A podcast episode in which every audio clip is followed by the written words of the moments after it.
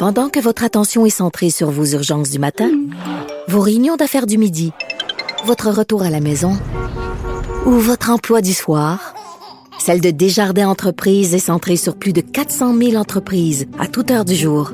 Grâce à notre connaissance des secteurs d'activité et à notre accompagnement spécialisé, nous aidons les entrepreneurs à relever chaque défi pour qu'ils puissent rester centrés sur ce qui compte, le développement de leur entreprise. Parce qu'en immobilier, faut être à son affaire. Suivez les conseils de nos experts. Via Capital, les courtiers immobiliers qu'on aime référer. Bonne écoute. Cube Radio.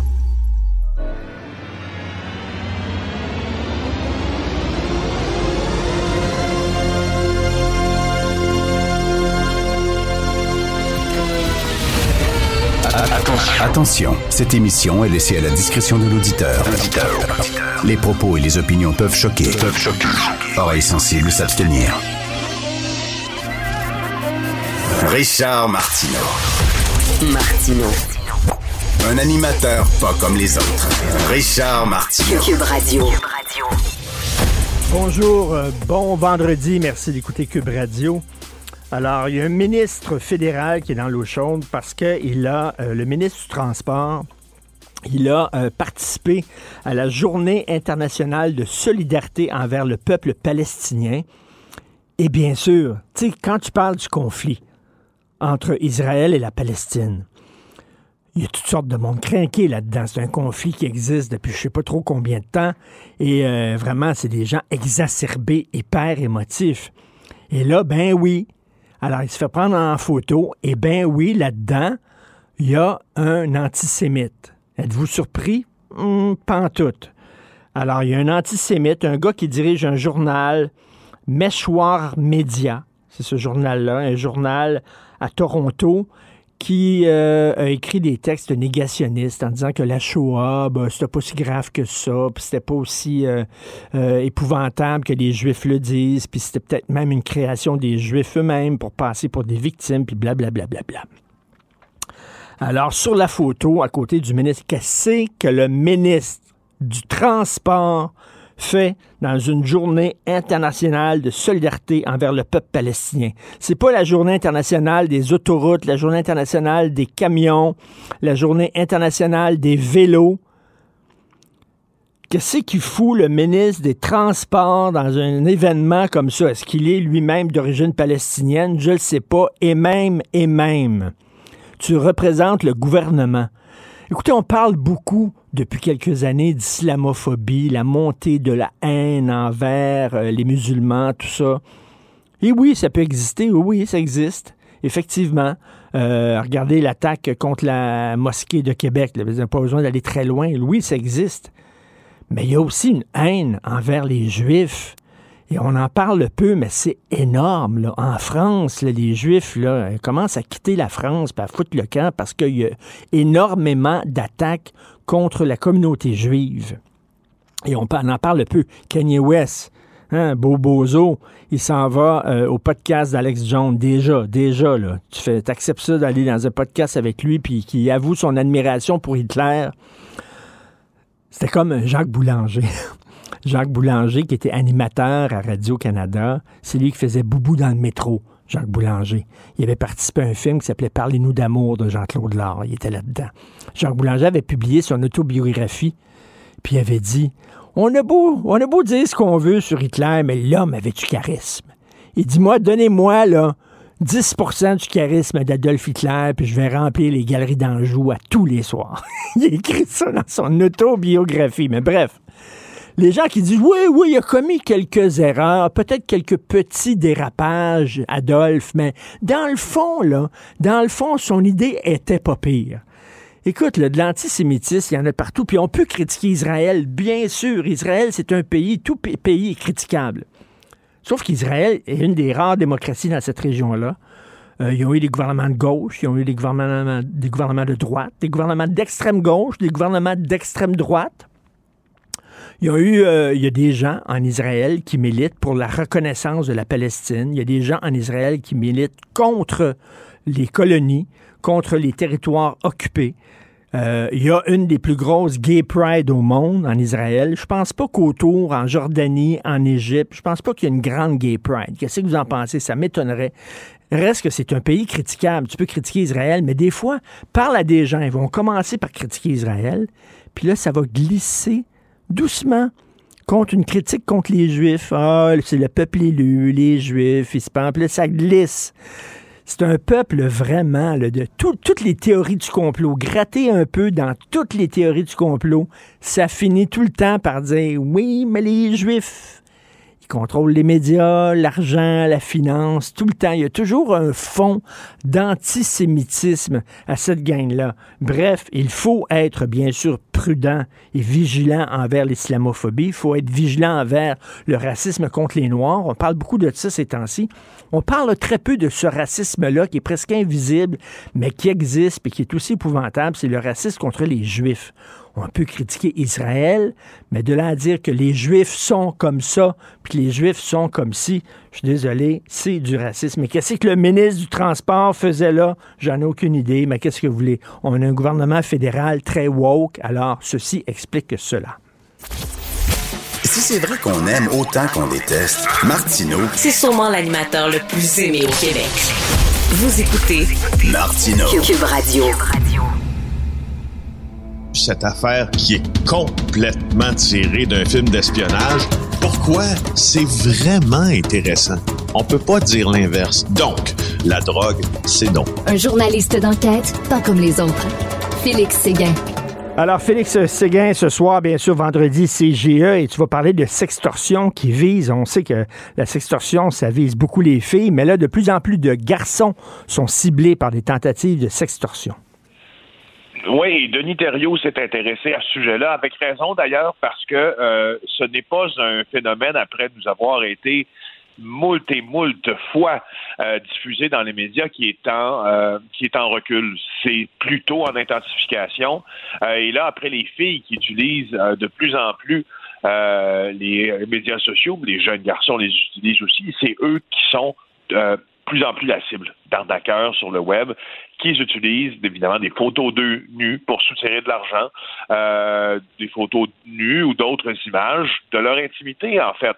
Alors, tu sais, il y a quelque chose là de qui est, qui, est, qui est imparable dans ce qu'on va te dire. Là, pour les six premiers mois de 2022, il y a eu neuf signalements sur dix de sextorsion chez cyberaide.ca qui touchaient les garçons. Euh, alors, c'est pour ça qu'à on s'est intéressé à ça ce vendredi. C'est pour ça que Denis Thériault a fait ça aussi. Il s'est même rendu euh, à Vancouver, rencontrer la famille. Euh, tu sais, cette jeune fille, euh, Amanda Todd, qui s'est suicidée oui, oui, oui. après que des photos d'elle aient été exposées, ben, il a rencontré sa maman, entre autres. Alors, il revient sur le phénomène et surtout sur sa propagation. Extrait de l'émission de ce soir. Le partage de photos intimes que les jeunes appellent les nudes est très répandu. L'agent James Brito intervient dans les écoles secondaires de Gatineau depuis trois ans. Des nudes qui appellent à leur âge, euh, je vous dirais que c'est quasiment, quasiment rendu une normalité. Euh, on a euh, moins de plaintes reçues par rapport à ça parce que les jeunes, c'est quasiment accepté dans leur culture. Il y a des, personnes qui vont faire ça un peu comme des échanges de cartes d'hockey. OK, tu as des photos d'une telle, ah, moi je vais t'en échanger deux pour elle, puis ainsi de suite. c'est malheureux, on est rendu là. Quand t'envoies des photos de tes boules, de ta queue ou de ta chatte... La police de Gatineau a décidé d'attaquer le problème de front, entre autres, avec cette vidéo destinée aux jeunes. Ce n'est pas légal. Tes boules, ta chatte, ta queue, garde ça pour toi. Écoute, euh, qu'est-ce qui, quoi, ils les amènent comment à se déshabiller devant une caméra? C'est quoi leur stratégie? Ben, il y a deux façons. Il y a une façon euh, que en fait, qui n'est même pas une incitation à se dévêtir. Il y a la le fameux hacking des comptes euh, privés sur les médias sociaux. Il y en a qui mmh. procèdent ainsi mmh. pour capter les images. Alors ça, c'est une des façons. Euh, puis l'autre façon, ben, c'est un peu comme un prédateur le ferait, tu vois commencer à gagner la confiance euh, de ces jeunes garçons et de ces jeunes filles-là, puis demander à ce qu'on envoie des photos de notre intimité. Écoute, il y a des cas qui seront signalés dans l'émission et ça implique des enfants qui ont six ans À 6 ans, là, voyons donc. on s'entend que c'est de la pédophilie. Là.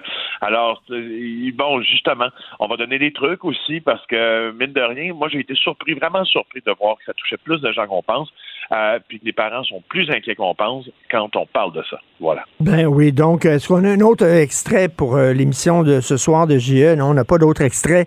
Euh, on va regarder ça, puis il faut en parler à nos enfants, bien sûr. Euh, écoute, puis en plus, si euh, nos enfants jouent des fois en ligne, moi, je le dis tout le mon fils, tu joues en ligne à, des jeux vidéo avec d'autres gens que tu ne connais pas. Le gars que tu penses que ton ange, l'autre bord, c'est peut-être un vieux monsieur qui se fait passer pour un jeune, t'en as aucune idée. Donc, on va regarder ça en famille ce soir et en Ou c'est discuter avec peut-être nos moi, enfants. Richard, que ton gars croise quand il joue euh, au PlayStation. Parce que moi aussi, je joue en ligne.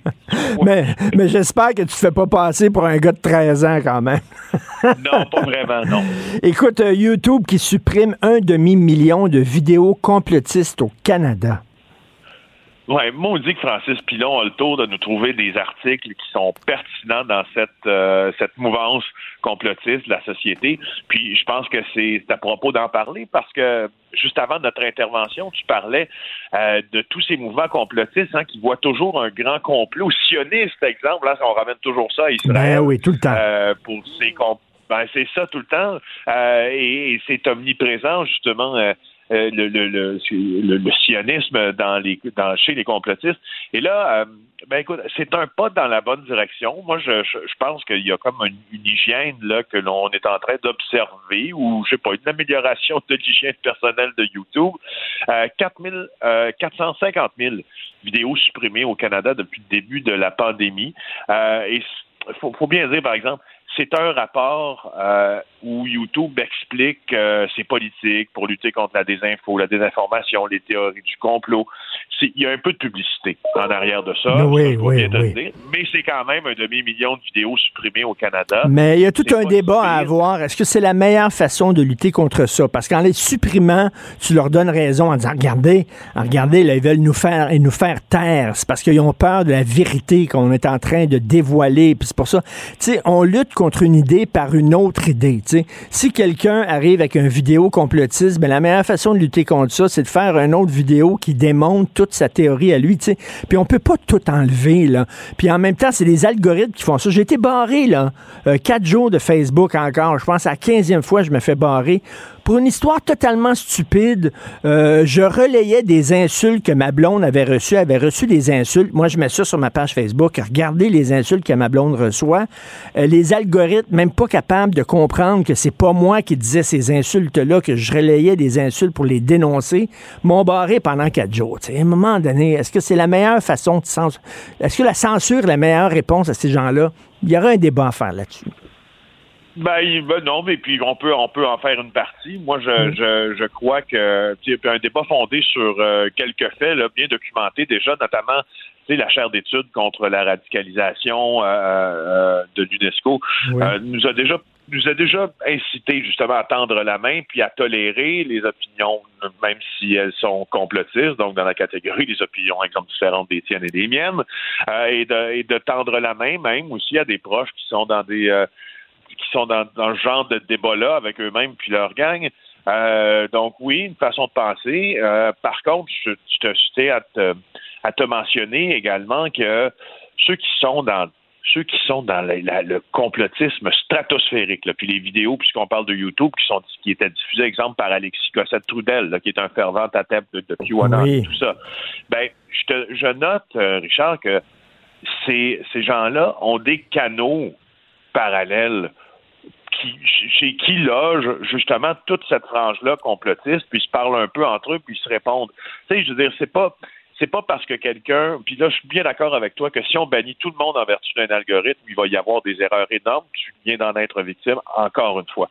Mais en même temps, si on a une grille d'analyse où on ne tolère pas sur le média que l'on possède des vérités, puis sans y opposer des contre-vérités, juste dire, regarde, c'est juste pas vrai, nous autres, on n'a pas de place pour ça. Allez sur vos plateformes, allez sur Viki, allez sur Odyssée, allez sur un peu partout, puis là, vous allez pouvoir parler entre eux autres parce que les autres, ils tolèrent les faussetés. Fait que, tu sais, je trouve qu'il y a deux façons de hmm. prendre ton débat. Tout à fait, tout à fait. Mais en tout cas, c'est vraiment une plaie, vraiment. Et écoute, des fois, j'aimerais ça avoir une machine à voyager dans le temps, retourner en arrière, puis empêcher quelqu'un d'inventer Internet parce que quand il pense, des fois, il y a plus d'aspects négatifs que d'aspects positifs. On regarde JE ce soir en famille, on en parle avec nos enfants. Bon week-end, Félix Séguin. Super. Bon Salut. week-end. Internet avant, ça s'appelait un Martino, il n'y a pas le temps pour la controverse. Il a jamais coulé l'eau sous les ponts. C'est lui qui la verse. Vous écoutez Martino. Cube, Cube Radio. Cube Radio. Cube Radio. En direct à LCN. Richard Martineau. Salut Richard. Salut Jean-François. Dans le temps des fêtes, c'est une tradition chez nous. Chaque année, dans le temps des fêtes, j'achète une boule une boule de Noël particulièrement mm. belle. Tu sais, il y a des boutiques spécialisées de, de, trucs de Noël à l'année longue. Et j'achète tout le temps une boule qui est très belle, une fois par année. C'est notre tradition. Et cette année, j'ai mis le paquet, il faut dire. J'ai mis de l'argent, mais regarde-moi ça. Ça, c'est une... Ça, c'est une... c'est tellement une belle boule de Noël. Ça vaut cher ça, vaut, cher. J'ai mis de l'argent de côté toute l'année et j'avais, je trouve que c'est représentatif de, du Noël de 2022. Fois, je vais accrocher ça à mon âme. C'est bon. je faisais mon épicerie, je voyais des, euh, des, pommes de salade justement en fin de semaine. Je pensais, je pouvais pas m'empêcher de penser à toi. Euh, Richard, tu voulais revenir ce matin sur cet épisode de l'Université d'Ottawa qui avait invité l'ambassadeur de Chine qui a dû euh, finalement s'excuser de son comportement. Ben déjà, l'ambassadeur de Chine qui parle à l'Université d'Ottawa, déjà non. Tu sais, je m'excuse, l'ambassadeur mm. de Chine, on a des problèmes avec la Chine ces temps-ci. On parle peut-être de 11 candidats à des élections en 2019 qui auraient été achetés par le gouvernement chinois. On parle des deux Michael, bien sûr, qui ont passé deux ans dans des geôles en Chine on est en guerre froide avec la Chine et là, on permet à l'ambassadeur de venir faire de la propagande dans une université. Déjà, c'est une mauvaise décision. Et là, euh, et bien sûr, les médias s'étaient déplacés, certainement. Il y avait plein de médias, caméras, etc., pour voir qu'est-ce que l'ambassadeur de Chine va dire aux étudiants. Et là, l'ambassadeur dit au recteur, Jacques Firmont, il a dit, ça me tente pas d'avoir des médias, là. je veux pas être filmé. Là. Fait qu'ils ont sorti hmm. les médias de la Chambre. Écoute, c'est mhm. incroyable. Là, j'ai deux références pour toi. Okay, deux références. Une référence littéraire, une autre cinématographique.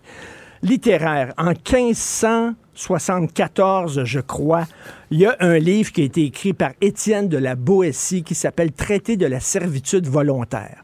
Étienne de la Boétie s'est demandé pourquoi les gens acceptent volontairement d'être esclaves. Pourquoi ils acceptent ça? Mhm. Et il y a une phrase dans ce traité-là qui dit ils ne sont grands que parce que nous sommes à genoux. Voilà. on se met à genoux devant ces dictatures-là et c'est pour ça qu'elles sont puissantes. C'est pas elles qu'elles sont puissantes, c'est nous qui sommes faibles. Référence cinématographique. Le film Le Jouet avec Pierre Richard. On a tous plus ou moins vu ce film-là. À un moment donné, dans une scène, il y a un patron qui fait venir son employé dans son bureau, puis il dit euh, Déshabillez-vous. Et là, l'employé dit Voyons donc, je suis votre patron, je vous demande, déshabillez-vous. Là, le gars commence à se déshabiller. Le patron dit Stop. Qui est le monstre? Moi qui vous demande de vous déshabiller ou vous qui acceptez? Très bonne ah, question. C'est bon. que la Chine demande, on ne veut pas de journalistes. On sait, les régimes chinois ne veulent pas de journalistes et contre la presse libre. Hein? On est en Chine, nous autres, ici, on est au Canada. on est au Canada qu'une université OK, une institution qui doit défendre... Accepte les règles d'un pays qui est reconnu comme un, régime de dictature. imagine, toi, l'ambassadeur d'Iran qui dit, je m'excuse, mais vous allez demander à toutes les femmes présentes là, dans la salle de se voiler avant que je parle. OK, l'important, la voix. Voyons donc, on est au Canada. Incroyable. L'Université d'Ottawa se met à genoux devant les woke et se met à genoux devant la dictature chinoise. Il y a vraiment des questions à se poser. Qu'est-ce qui se passe là exactement? Ils se sont excusés de l'épisode, mais c'était peut-être un peu tard pour bien des gens. Tout à fait. Euh, Richard, euh, on parle souvent de notre patrimoine qu'on protège assez mal. Un autre exemple, la vieille prison d'Anticosti qui pourrait être démolie. Oui, euh, donc, écoute, OK, les gens m'ont dit, ça, ça a l'air d'une vieille maudite cabane. Là. dit, passer le bulldozer là-dessus. Là. Mais tu sais, c'est quand même la mémoire. Tu es allé en France. Mm. En France, là, à tous les coins de rue, il y y, a une plaque. Ici, Descartes a craché à terre. Ici, Molière s'est gratté l'oreille droite. Je veux dire, tout le temps, là. Je veux dire, j'ai même vu au coin de deux rues, il y avait une plaque. Ici, en 1572, il ne s'est rien passé. OK? Donc, il y, a, il y a tout le temps, on célèbre, on, on célèbre le passé tout le temps en France. Ici, on rase, tu sais. Euh, D'ailleurs, il faut Ouais, on n'a mettre pas sur- cette culture-là, on dirait. Hein? les anglophones l'ont. Sais-tu pourquoi je préfère les cantons de l'Est euh, aux, euh, aux Laurentides? Les Laurentides, c'est francophone. Les Laurentides, là, on va te raser ça, on va mettre de la tôle ondulée. C'est-tu beau, de la tôle ondulée, tu sais? Alors que tu vas dans les cantons de l'Est et tu vois des vieilles granges qui sont restaurées, des vieilles églises, des vieux cimetières là, là, loyalistes et tout ça. Les anglophones font attention à leur patrimoine. Les francophones, pas. Il fut un temps, le plus beau cadeau que tu pouvais faire à un jeune Canadien français de 16 ans, c'est d'y acheter un dentier. Tu comprends-tu? C'était la tradition. Tu avais 16 ans comme cadeau, là, tu te faisais tout enlever les dents, tu mettais un dentier. C'est tellement plus dadon. Écoute, t'enlèves ça, tu mets ça dans un verre d'eau le soir. Tu n'as pas besoin de les brosser. C'est tellement facile d'entretien. Puis tout ça. Dans un de ses romans, Leonard Cohen, dans un de ses romans, il écrit que toutes les filles canadiennes, françaises, québécoises, francophones qui cruisaient à l'époque, qui avaient euh, 16, 17, 18 ans, avaient toutes des dentiers. Il écrit ça. Mais tu sais, il y a un côté où on aime le neuf. On n'aime pas le Ouais. vieux au Québec, tu sais, les Francs. Et je trouve qu'au contraire, notre patrimoine, tu sais, il faut quand même le protéger. Et bon, c'est peut-être une vieille cabane, mais c'est quand même, tu sais, c'est une vieille prison une qui est valeur. dans- puis c'est une valeur. Puis pour les touristes, c'est intéressant, tout ça. Donc, il faudrait peut-être plus protéger ça. Et c'est pas comme si c'était un cas isolé. Absolument pas. Je viens de manger pour deux piastres. Ça a coûté deux piastres, cette bouchée-là. Une bonne bouchée de laitue le matin, ça, ça te rassasie son homme. Hey Richard, je mentionne aux gens que tu es au Monde à l'envers ce soir avec Stéphane Bureau. Et Les gens vont justement, pouvoir te voir là. On va parler, entre autres, Ouais. du prix des aliments, justement, euh, de l'inflation. Exactement. Donc, je vais peut-être l'apporter ce soir, tiens, mais là-dessus. Garde ta salade. Salut, bonne journée. Salut, bye. Pendant que votre attention est centrée sur cette voix qui vous parle ici, ou encore là, tout près ici, très loin là-bas, Celle de Desjardins Entreprises est centrée sur plus de 400 000 entreprises partout autour de vous. Depuis plus de 120 ans, nos équipes dédiées accompagnent les entrepreneurs d'ici à chaque étape pour qu'ils puissent rester centrés sur ce qui compte, la croissance de leur entreprise. Parce qu'en immobilier, faut être à son affaire. Suivez les conseils de nos experts. Via Capital, les courtiers immobiliers qu'on aime référer. Bonne écoute. IGA est fier de présenter l'émission À vos affaires. Pour économiser sur votre panier d'épicerie, surveillez les offres et promotions de la circulaire disponible à IGA.net chaque semaine. IGA, vive la bouffe et les bonnes affaires. Martineau, il n'y a pas le temps pour la controverse. Il a jamais coulé l'eau sous les ponts. C'est lui qui la verse. Vous écoutez Martineau. Cube, Cube Radio.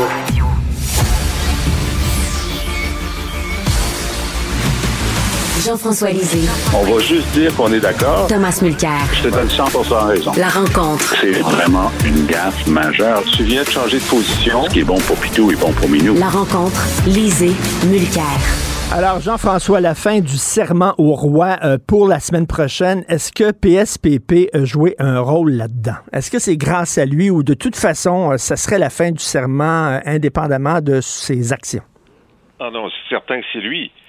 Parce que, bon, euh, effectivement, un projet de loi avait été déposé euh, sur la question par euh, QS à la fin de la dernière session. Et les libéraux avaient dit que, ben non, ça prenait vraiment des consultations, il fallait entendre les experts. Et cette fois-ci, ça, ça a commencé comme ça aussi, c'est-à-dire que le gouvernement voulait déposer un projet de loi, on savait ça aussi l'an dernier. QS voulait revenir avec le sien. Rien ne dit que le gouvernement aurait déposé dès cette session-ci son projet de loi. Ce n'était pas sa priorité du tout. Et euh, le retournement le plus important de la semaine, c'est quand Marc Tanguay, qui jusqu'alors avait dit que ça prenait des consultations, euh, a décidé qu'il était prêt à voter la loi sans condition. Hmm. Alors, donc, ça va peut-être avoir lieu la semaine prochaine, mais il faut jamais vendre la peau de Charles avant d'avoir tué. Euh, moi, j'ai hâte de voir s'ils vont vraiment le faire la semaine prochaine. Il peut toujours se passer quelque chose tant que c'est pas fait. Hein? C'est comme un mariage, là. Oui. T'es sûr que tout le monde va dire oui jusqu'à ce que quelqu'un dise non. Comme disait Yogi Berra, it ain't over till the fat lady sings. Exact.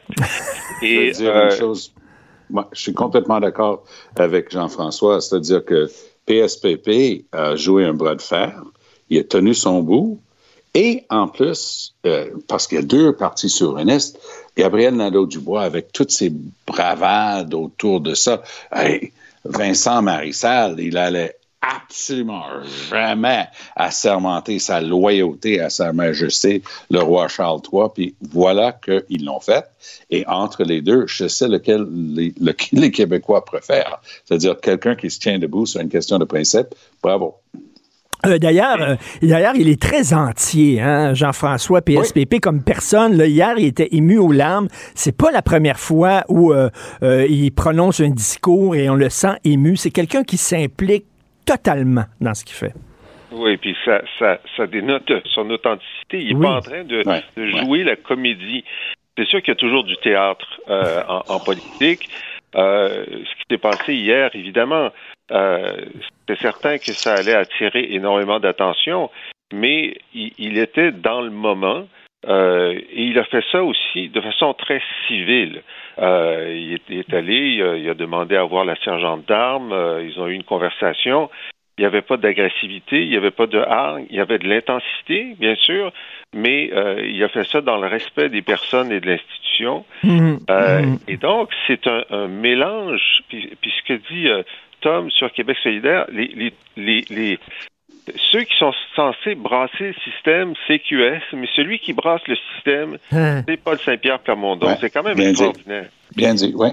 Et c'est c'est fait avec fermeté, comme tu dis, mais avec respect aussi des institutions. Oui, parce hein. que Attends. moi, j'avais eu toutes sortes de- d'échos, euh, vraiment du inside. euh, Peut-être, je sais pas autant d'inside que Jean-François, mais j'avais quand même du bon inside. Et il était question de laisser assermenter Joël Arsenault. Euh, parce que, évidemment, c'était le seul qui pouvait peut-être le faire euh, pour, pour avoir une présence en chambre.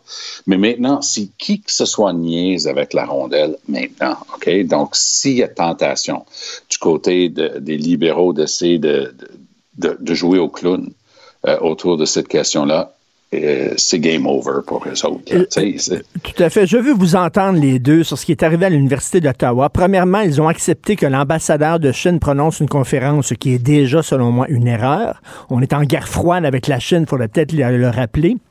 Et deuxièmement, les médias se pointent bien sûr parce qu'ils sont intéressés à savoir qu'est-ce que l'ambassadeur euh, de la Chine au Canada va dire. Et là, euh, l'ambassadeur en question dit, ben, vous allez me virer les médias. Et ils ont viré les médias ici Ouais. au Canada, Tom. Oui. Ben, voyons. Et- et- mais, mais je pense que l'Université d'Ottawa est en train de se tourner en ridicule, Eh, euh, à répétition. On n'a qu'à penser à la professeure lieutenant du, Duval, qui, on, se souvient de ces, histoires-là, mais c'est à répétition. Il y a un prof qui vient des États-Unis qui n'arrête pas de, dire des, trucs invraisemblables sur le Québec et, c'est toléré. Et bon, liberté d'expression dans les universités, moi je suis pour. Mais à un moment donné, il faut quand même que tu puisses soutenir ce que tu es en train de dire. C'est pas juste des trucs à, à brûle pour point, puis allez, euh, je vais vous euh, envoyer plein de choses sur la tête. Frémont, euh, hon- honnêtement, a perdu tellement de crédibilité avec cette histoire-là. Lui, son mandat prend fin euh, l'année prochaine. Donc, j'imagine qu'ils vont se mettre en, mode euh, glissage vers sa, sortie. Mais c'est scandaleux ce qui s'est passé. Trudeau était là-dessus assez rapidement à, à sa grande mérite parce qu'il est premier ministre du pays. Il dit Hey, ça se peut pas. Mais pense à ça une seconde là. On est rendu à ce point-là dans nos universités qui étaient les chefs-lieux de la pensée libre. On est rendu avec des gens qui disent Ah ouais, tu veux pas de médias? Ben, on va les sacrer dehors. Ça n'a pas de mot. Non, mais Tom, Tom, bon. Tom, si on avait reçu l'ambassadeur d'Iran puis il a dit Je veux que toutes les filles sont voilées dans la salle, est-ce qu'on aurait demandé aux filles de se voiler? Euh, Jean-François, déjà dès le départ, de permettre à l'ambassadeur de Chine de faire une conférence dans une université, déjà, selon moi, c'est une erreur. Non? Non. Moi, je suis en désaccord avec toi, Richard. Euh, Ah oui. euh, actuellement. Écoute, euh, justement, c'est un ambassadeur, il est là. Euh, si on peut lui poser des questions. Ben, penses-tu Euh, qu'on aurait pu poser des questions? Franchement, Jean-François, c'est sûr que Ben, non. Ben, Ben, c'est ça, le, c'est ça le, le- le truc. Tu dis, écoutez, vous venez, vous voulez venir vendre votre salade, on va accepter seulement si euh, les journalistes sont là, puis qu'il y a une période de questions.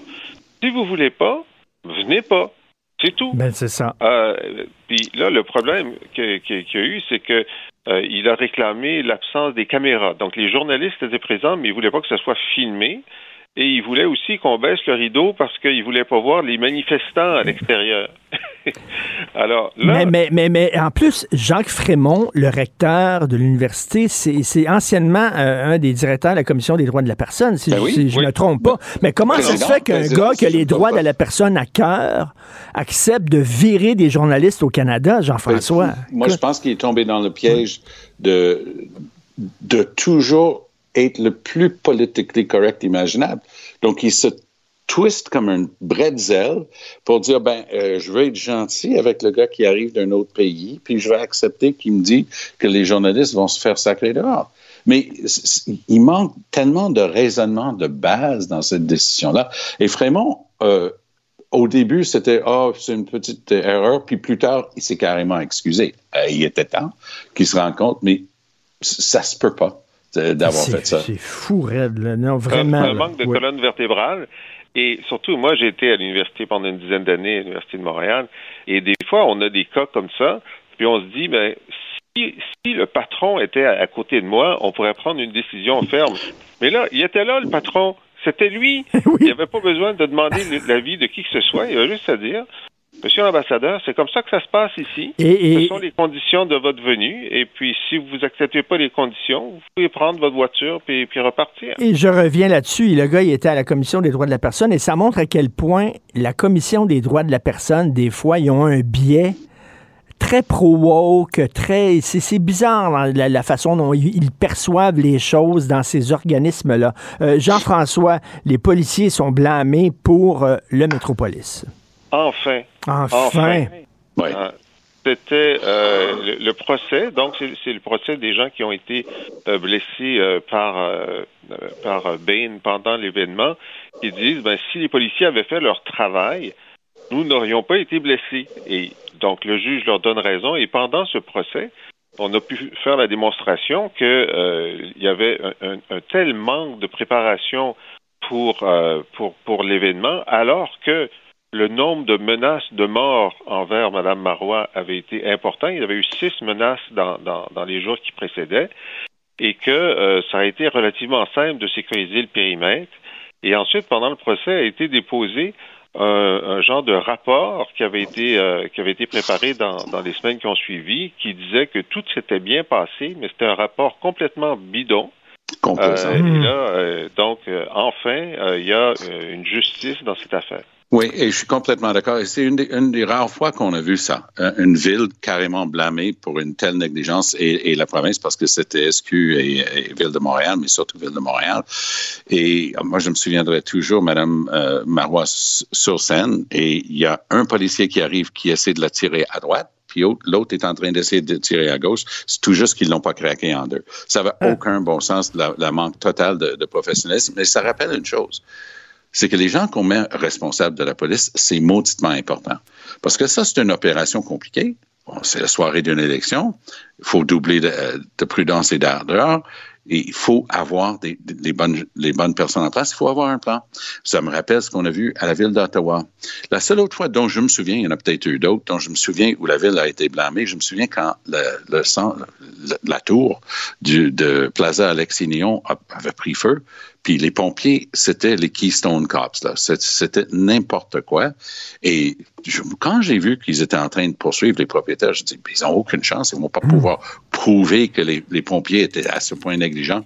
Ils ont eu aucun problème à prouver que les pompiers avaient été à ce point-là négligents. Donc, pour la police, mais surtout pour la société, là, ce sont des rappels. Il y a des bad guys, OK? Il y a du monde mal intentionné qui ont accès à des armes. Puis on ne niaise pas. Moi, je pense à ceux qui disent disarm the police, defund the police. enlève, enlève, les guns à la police, puis arrête de, de payer pour un service de police. Allô, ça prend un service tellement de police raison. il faut rappeler, hein, Jean-François, que son arme s'est enrayée. Ça aurait pu être un massacre, littéralement. Et selon toi, Jean-François et Tom, je vous pose la question à 100 000 euh, Bien sûr, on n'est pas des experts, mais est-ce que c'est une histoire d'un gars qui était dérangé mentalement ou on parle ici de terrorisme anti-souverainiste, anti-indépendantiste? Personnellement, j'ai toujours accepté quand Pauline Marois euh, elle était à une émission de télé euh, bien cotée le dimanche euh, soir et elle a dit c'est un attentat. Moi, mm. je pense qu'elle avait raison. C'était un attentat. Puis ça n'a pas été traité comme un attentat lorsque ça a eu lieu. Jean-François. moi aussi, je, suis d'accord. Écoute, c'est sûr que lorsque quelqu'un est, à ce point fâché qu'il va, il va sortir euh, l'arme à feu puis il va vouloir tuer des gens, euh, il, est, il est dans la marge mentale de la société. Mais c'est un attentat quand même. Il savait exactement ce qu'il voulait faire. Il voulait tuer des séparatistes. Euh, il voulait en tuer un certain nombre. Moi, j'étais dans la pièce. Ah, oui. Son arme ne s'était pas enrayée. Il aurait pu, il aurait pu en tuer plusieurs. Euh, Mais si je peux juste ajouter une touche personnelle là-dedans, M. Baines me, menaçait constamment aussi parce qu'il il disait que moi j'étais terrible parce que j'acceptais que le seuil pour un référendum, c'était 50% plus 1. J'étais euh, rendu au hmm. NPD à l'époque et il, me nommait constamment dans, ah, ses élucubrations. Oh oui. Et euh, personnellement. Donc, euh, c'est pas des blagues, des gars comme ça. Non, non. Et, euh, donc, on est très content, effectivement, qu'enfin la police a été blâmée. J'espère qu'on va tirer les leçons de ces erreurs-là. Bon week-end et bon vendredi à vous deux. Bon vendredi bien mérité. Merci. Si vous voulez, salut. Si vous voulez lire le blog de Jean-François Lisée, il commente l'actualité et vous abonner à son excellent balado qui est vraiment très bon. Je suis abonné depuis des années. Il revient sur les grandes dates de l'histoire du Québec. Il commente l'actualité toujours avec humour. C'est la boîte Joignez-vous à la discussion. Appelez ou textez le 187 Cube Radio 1877 827 2346.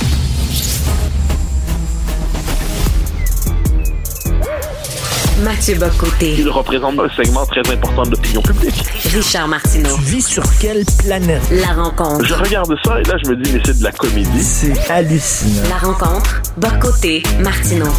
Mathieu, ce qui est extraordinaire avec le mouvement woke, c'est comme juste comme tu penses avoir touché le fond, soudainement, non, t'en découvres un autre, un autre sous-sol. On ne cesse euh, de, de, descendre. Et là, on se rend, tout est, tout est du racisme avec les woke. Mais là, tu vas nous dire, écoutez bien ça à la maison.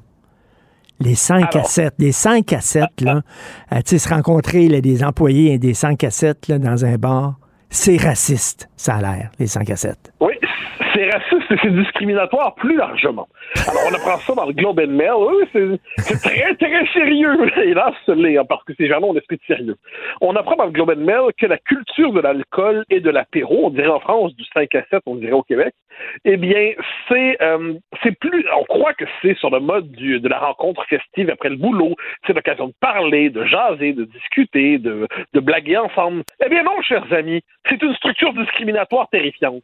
D'abord, par exemple, pour, on le lit dans l'article, pour euh, les musulmans euh, qui ne consomment pas d'alcool et dès lors qui sont exclus d'office, hein, c'est une forme de racisme systémique, disons des choses comme ça, par cette culture de l'apéro à laquelle ils ne sont conviés finalement qu'à condition de ne pas y participer complètement, parce qu'ils ne pourront pas boire, ou alors plus encore, on va leur demander pourquoi ils boivent pas, ce qui va renforcer le sentiment de stigmatisation à leur endroit.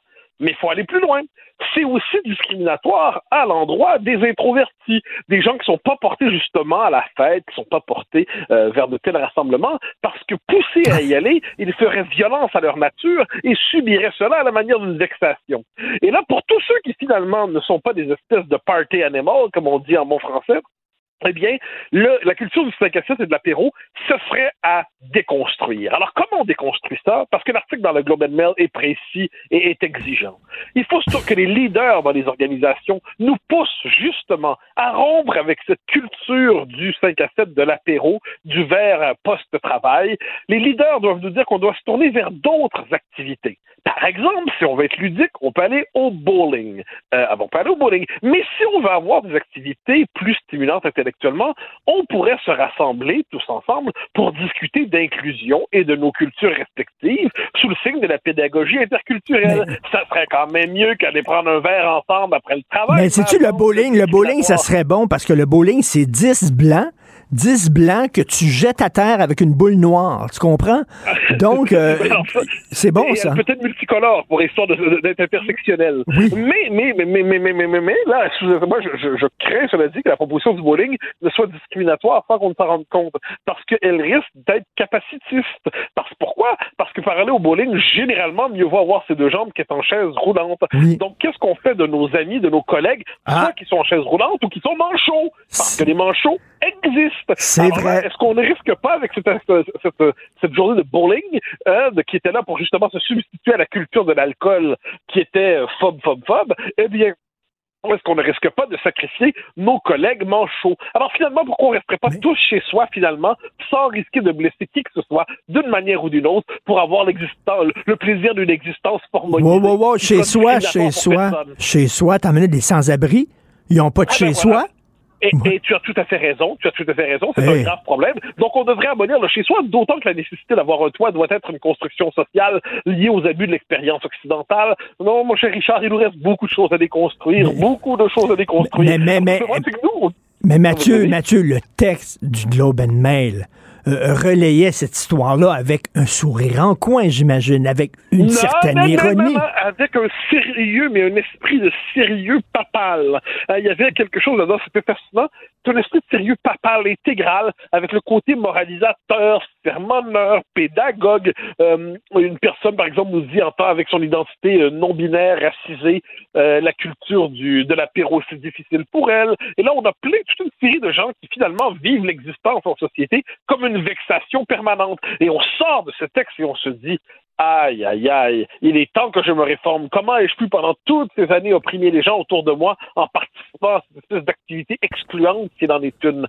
Alors, on pourrait faire, en fait, finalement, je sais ce qu'on pourrait faire, on pourrait faire un atelier d'écriture inclusive à la fin du boulot pour tous apprendre à écrire en inclusif.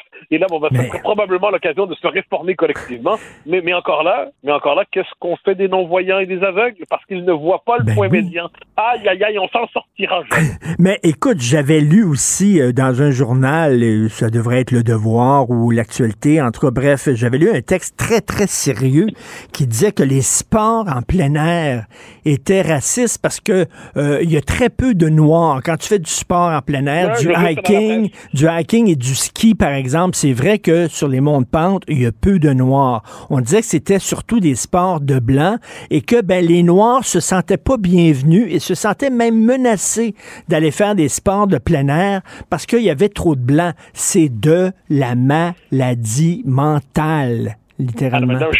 j'avais lu ce papier-là aussi, effectivement. Et je me rappelle que quand j'ai écrit mon bouquin sur le, racialisme, eh je, m'intéressais justement aux applications du concept de racisme systémique euh, dans, dans, la société américaine.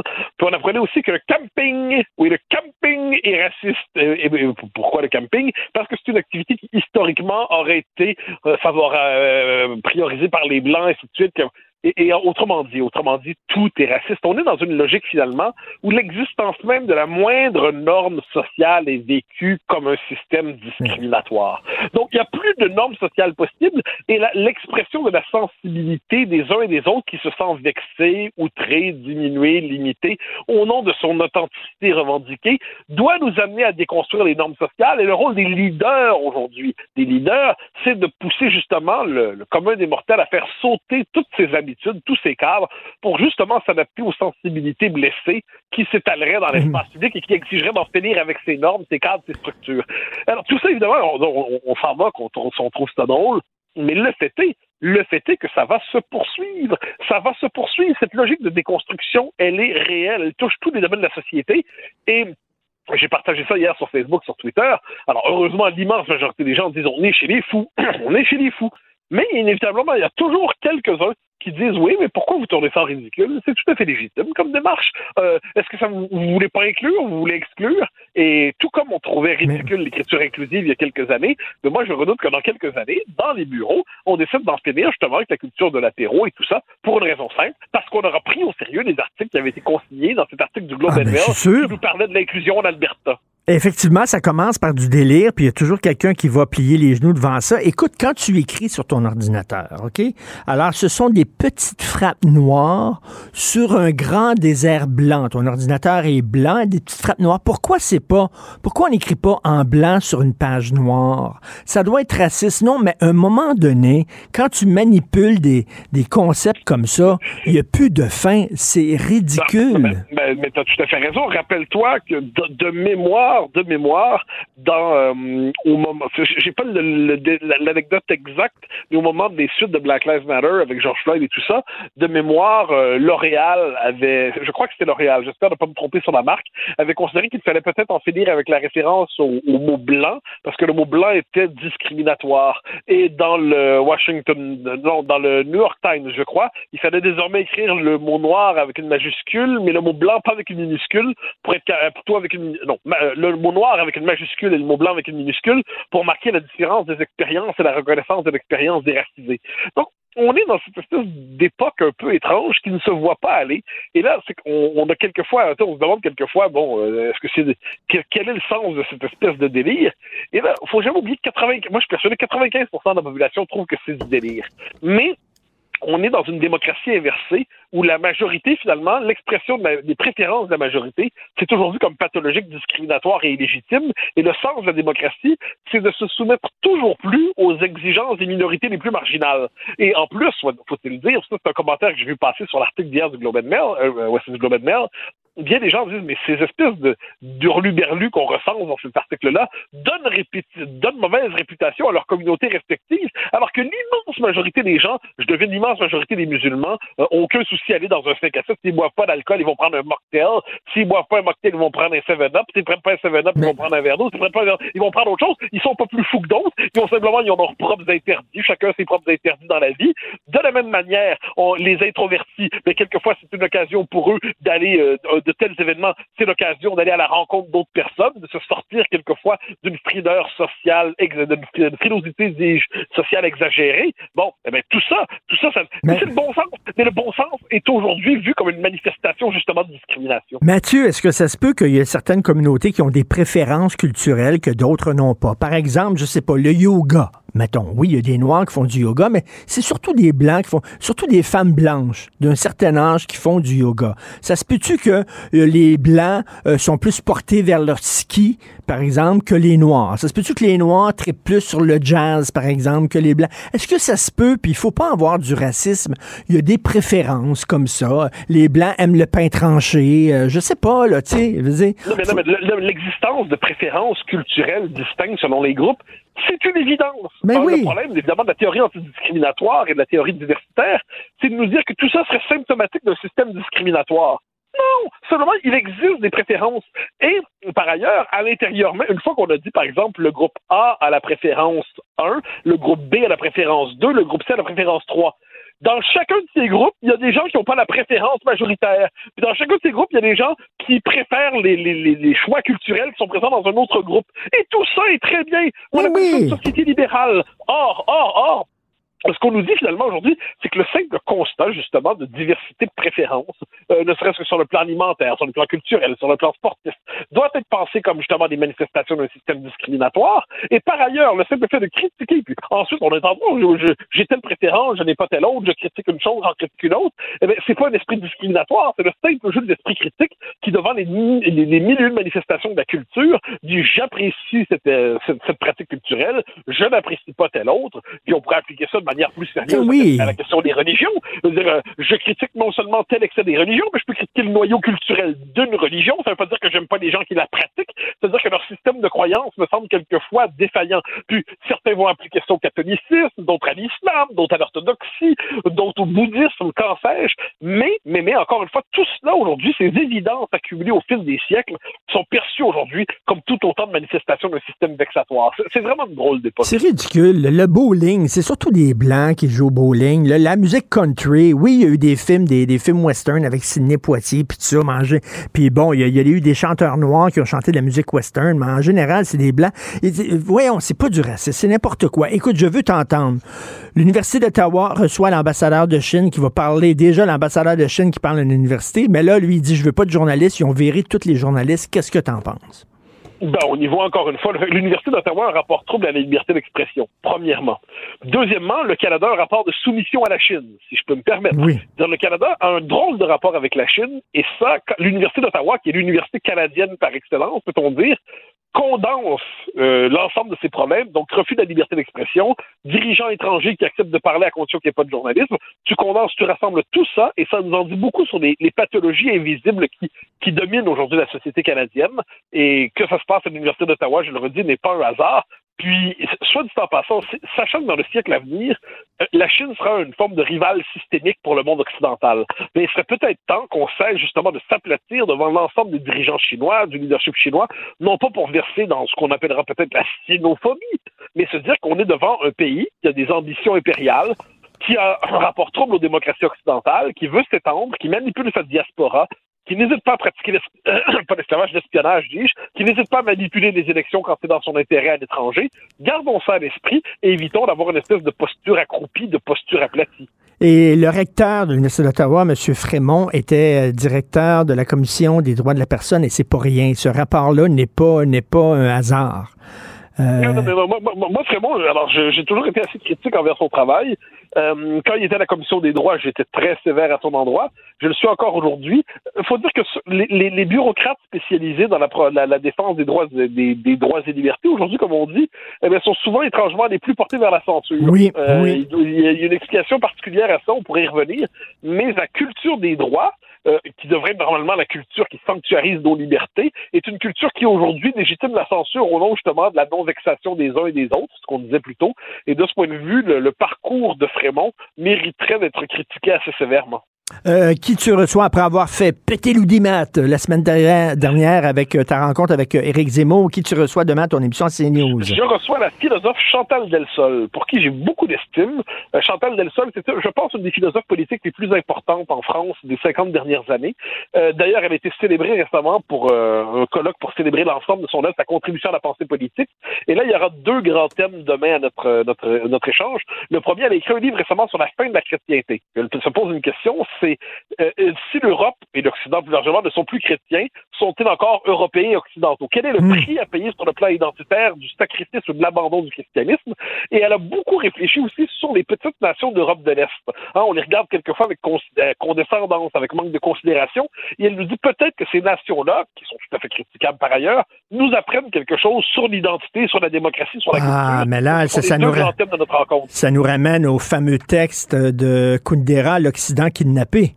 Qui était... Absolument, sur, exactement sur les petites nations. Ben oui. Je vais lui parler justement de ce texte-là. Ah. Un des plus beaux textes auxquels tu fais référence De, de, de, Kundera, repris et revisité par Alain Finkielkraut, republié il y a un an ou deux dans la collection Le Débat. Et, euh, et Chantal Delsol fait partie de ceux qui connaissent bien la pensée politique des peuples d'Europe de l'Est, l'imaginaire des peuples d'Europe de l'Est. Et peut-être que les Québécois, de ce point de vue, ont plus en commun avec, avec l'expérience des peuples de l'Europe de l'Est qu'ils ne le croient, parce que les deux, ce sont des nations menacées qui vivent au des empires, ça nous dit peut-être quelque chose sur notre propre vie. Tout à fait. Et pour protéger l'Europe, il faut protéger les pays d'Europe de l'Est. Et pour protéger l'Amérique, il faut protéger le Québec. C'est ce que dirait Kundera. Euh, on t'écoute, bien sûr. Merci beaucoup, Mathieu. Bon week-end. Bye bye.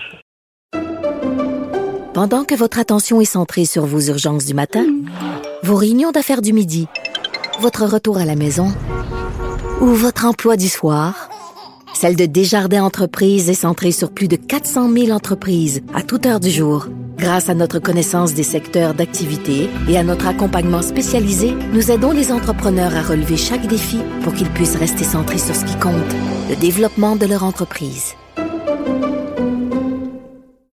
Parce qu'en immobilier, faut être à son affaire, suivez les conseils de nos experts. Via Capital, les courtiers immobiliers qu'on aime référer. Bonne écoute.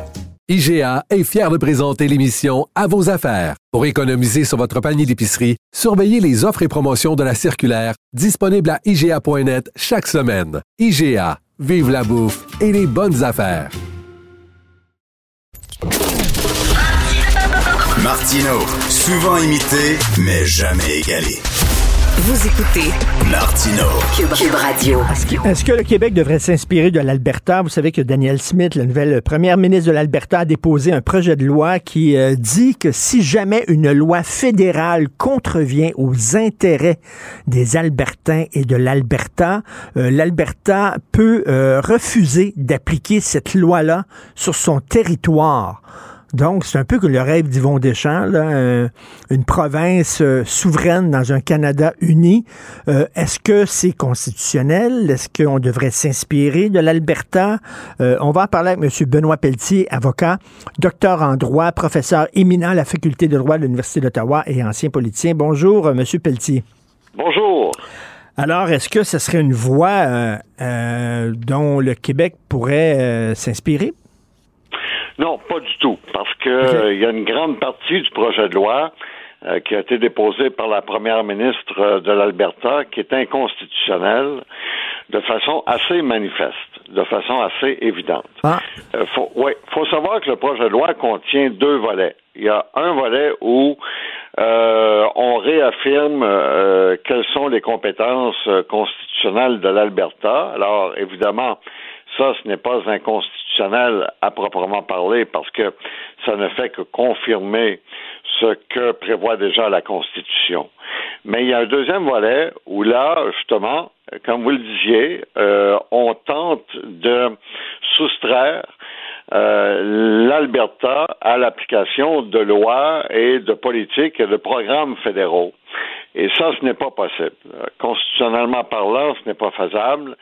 Et donc, ça veut dire qu'il y a une grande partie du projet de loi qui est inconstitutionnelle à sa face même. Euh, J'ai lu dans le National Post où on avait euh, interviewé euh, certains constitutionnalistes qui disaient que oui, ça pourrait passer la barre. C'est drôle, on peut mettre cinq constitutionnalistes autour d'une table et ça ne veut pas dire qu'ils vont être d'accord. Hein? Ben, encore une fois, ça dépend du volet du projet de loi qu'on examine. Mais vous savez, euh, le projet de loi euh, prévoit sur ce second volet dont j'ai parlé, qui est la, de, le fait de soustraire la province à l'application des lois fédérales, ce sont non seulement les lois fédérales que le cabinet des ministres de la province à la législature estime inconstitutionnelles, mais c'est aussi des lois euh, fédérales qui peuvent être constitutionnelles, mais qui vont à l'encontre, toujours selon la législature de la province et le Conseil des ministres de la province, des intérêts des Albertains. Alors écoutez, comment voulez-vous, dans notre régime euh, politique, dans notre régime constitutionnel, soustraire une province même à l'application de lois fédérales qui seraient constitutionnelles? Très valide. Ben oui, et comme, mettons, le, le fédéral dit euh, il faut lutter contre les gaz à effet de serre, et là, l'Alberta dit non, la loi que vous venez de voter va à l'encontre des intérêts économiques de l'Alberta, parce que nous, notre économie, c'est surtout, bon, euh, on le sait, le, le pétrole, donc on n'appliquera pas ces lois-là chez nous, mais comment on va pouvoir gérer un pays si, euh, si c'est comme ça, là? Oui, puis euh, pas rien que ça, M. Martineau, si c'était faisable, ça aurait déjà été fait. Si c'était possible, ça aurait déjà été fait, même par une autre province. Ben, par le Québec, parce que moi, je disais, Ben, comment ça se fait qu'on ne l'a pas déjà fait? Ça, ça se saurait si c'était bon, là. Ben oui, ben voilà, écoutez. Alors, si vous me demandez est-ce que c'est, c'est inconstitutionnel en totalité, la réponse est non. Mais est-ce que c'est inconstitutionnel en partie, même je dirais en bonne partie, la réponse est oui. Euh, et donc, ça dépend comment vous posez la, la, la question, évidemment. Mais euh, vous savez, l'Alberta dit s'inspirer du Québec. Mais jamais le Québec n'est allé aussi loin. Euh, toutes les démarches qu'a faites le Québec sont des démarches qui euh, s'inscrivaient euh, dans la plupart des cas euh, assez bien dans le contexte fédératif canadien. Et monsieur, monsieur Pelletier, j'ai l'impression que les provinces canadiennes sont jalouses des États américains parce que les États américains peuvent dire ça. Euh, on l'a vu, par exemple, avec la loi qui recriminalise euh, euh, l'avortement dans certains États. Les États disent la loi fédérale qui dit que bon, c'est légal l'avortement. Nous autres, on juge dans notre État que non, ce l'est pas. Alors nous autres, on va dire que ce c'est pas légal l'avortement. Donc, les États aux États-Unis ont beaucoup plus d'indépendance dépendance et de pouvoir face au gouvernement central que les provinces. Ben, savez-vous, ce parallèle-là que est extrêmement intéressant parce qu'effectivement, on a peut-être là une piste de, hmm.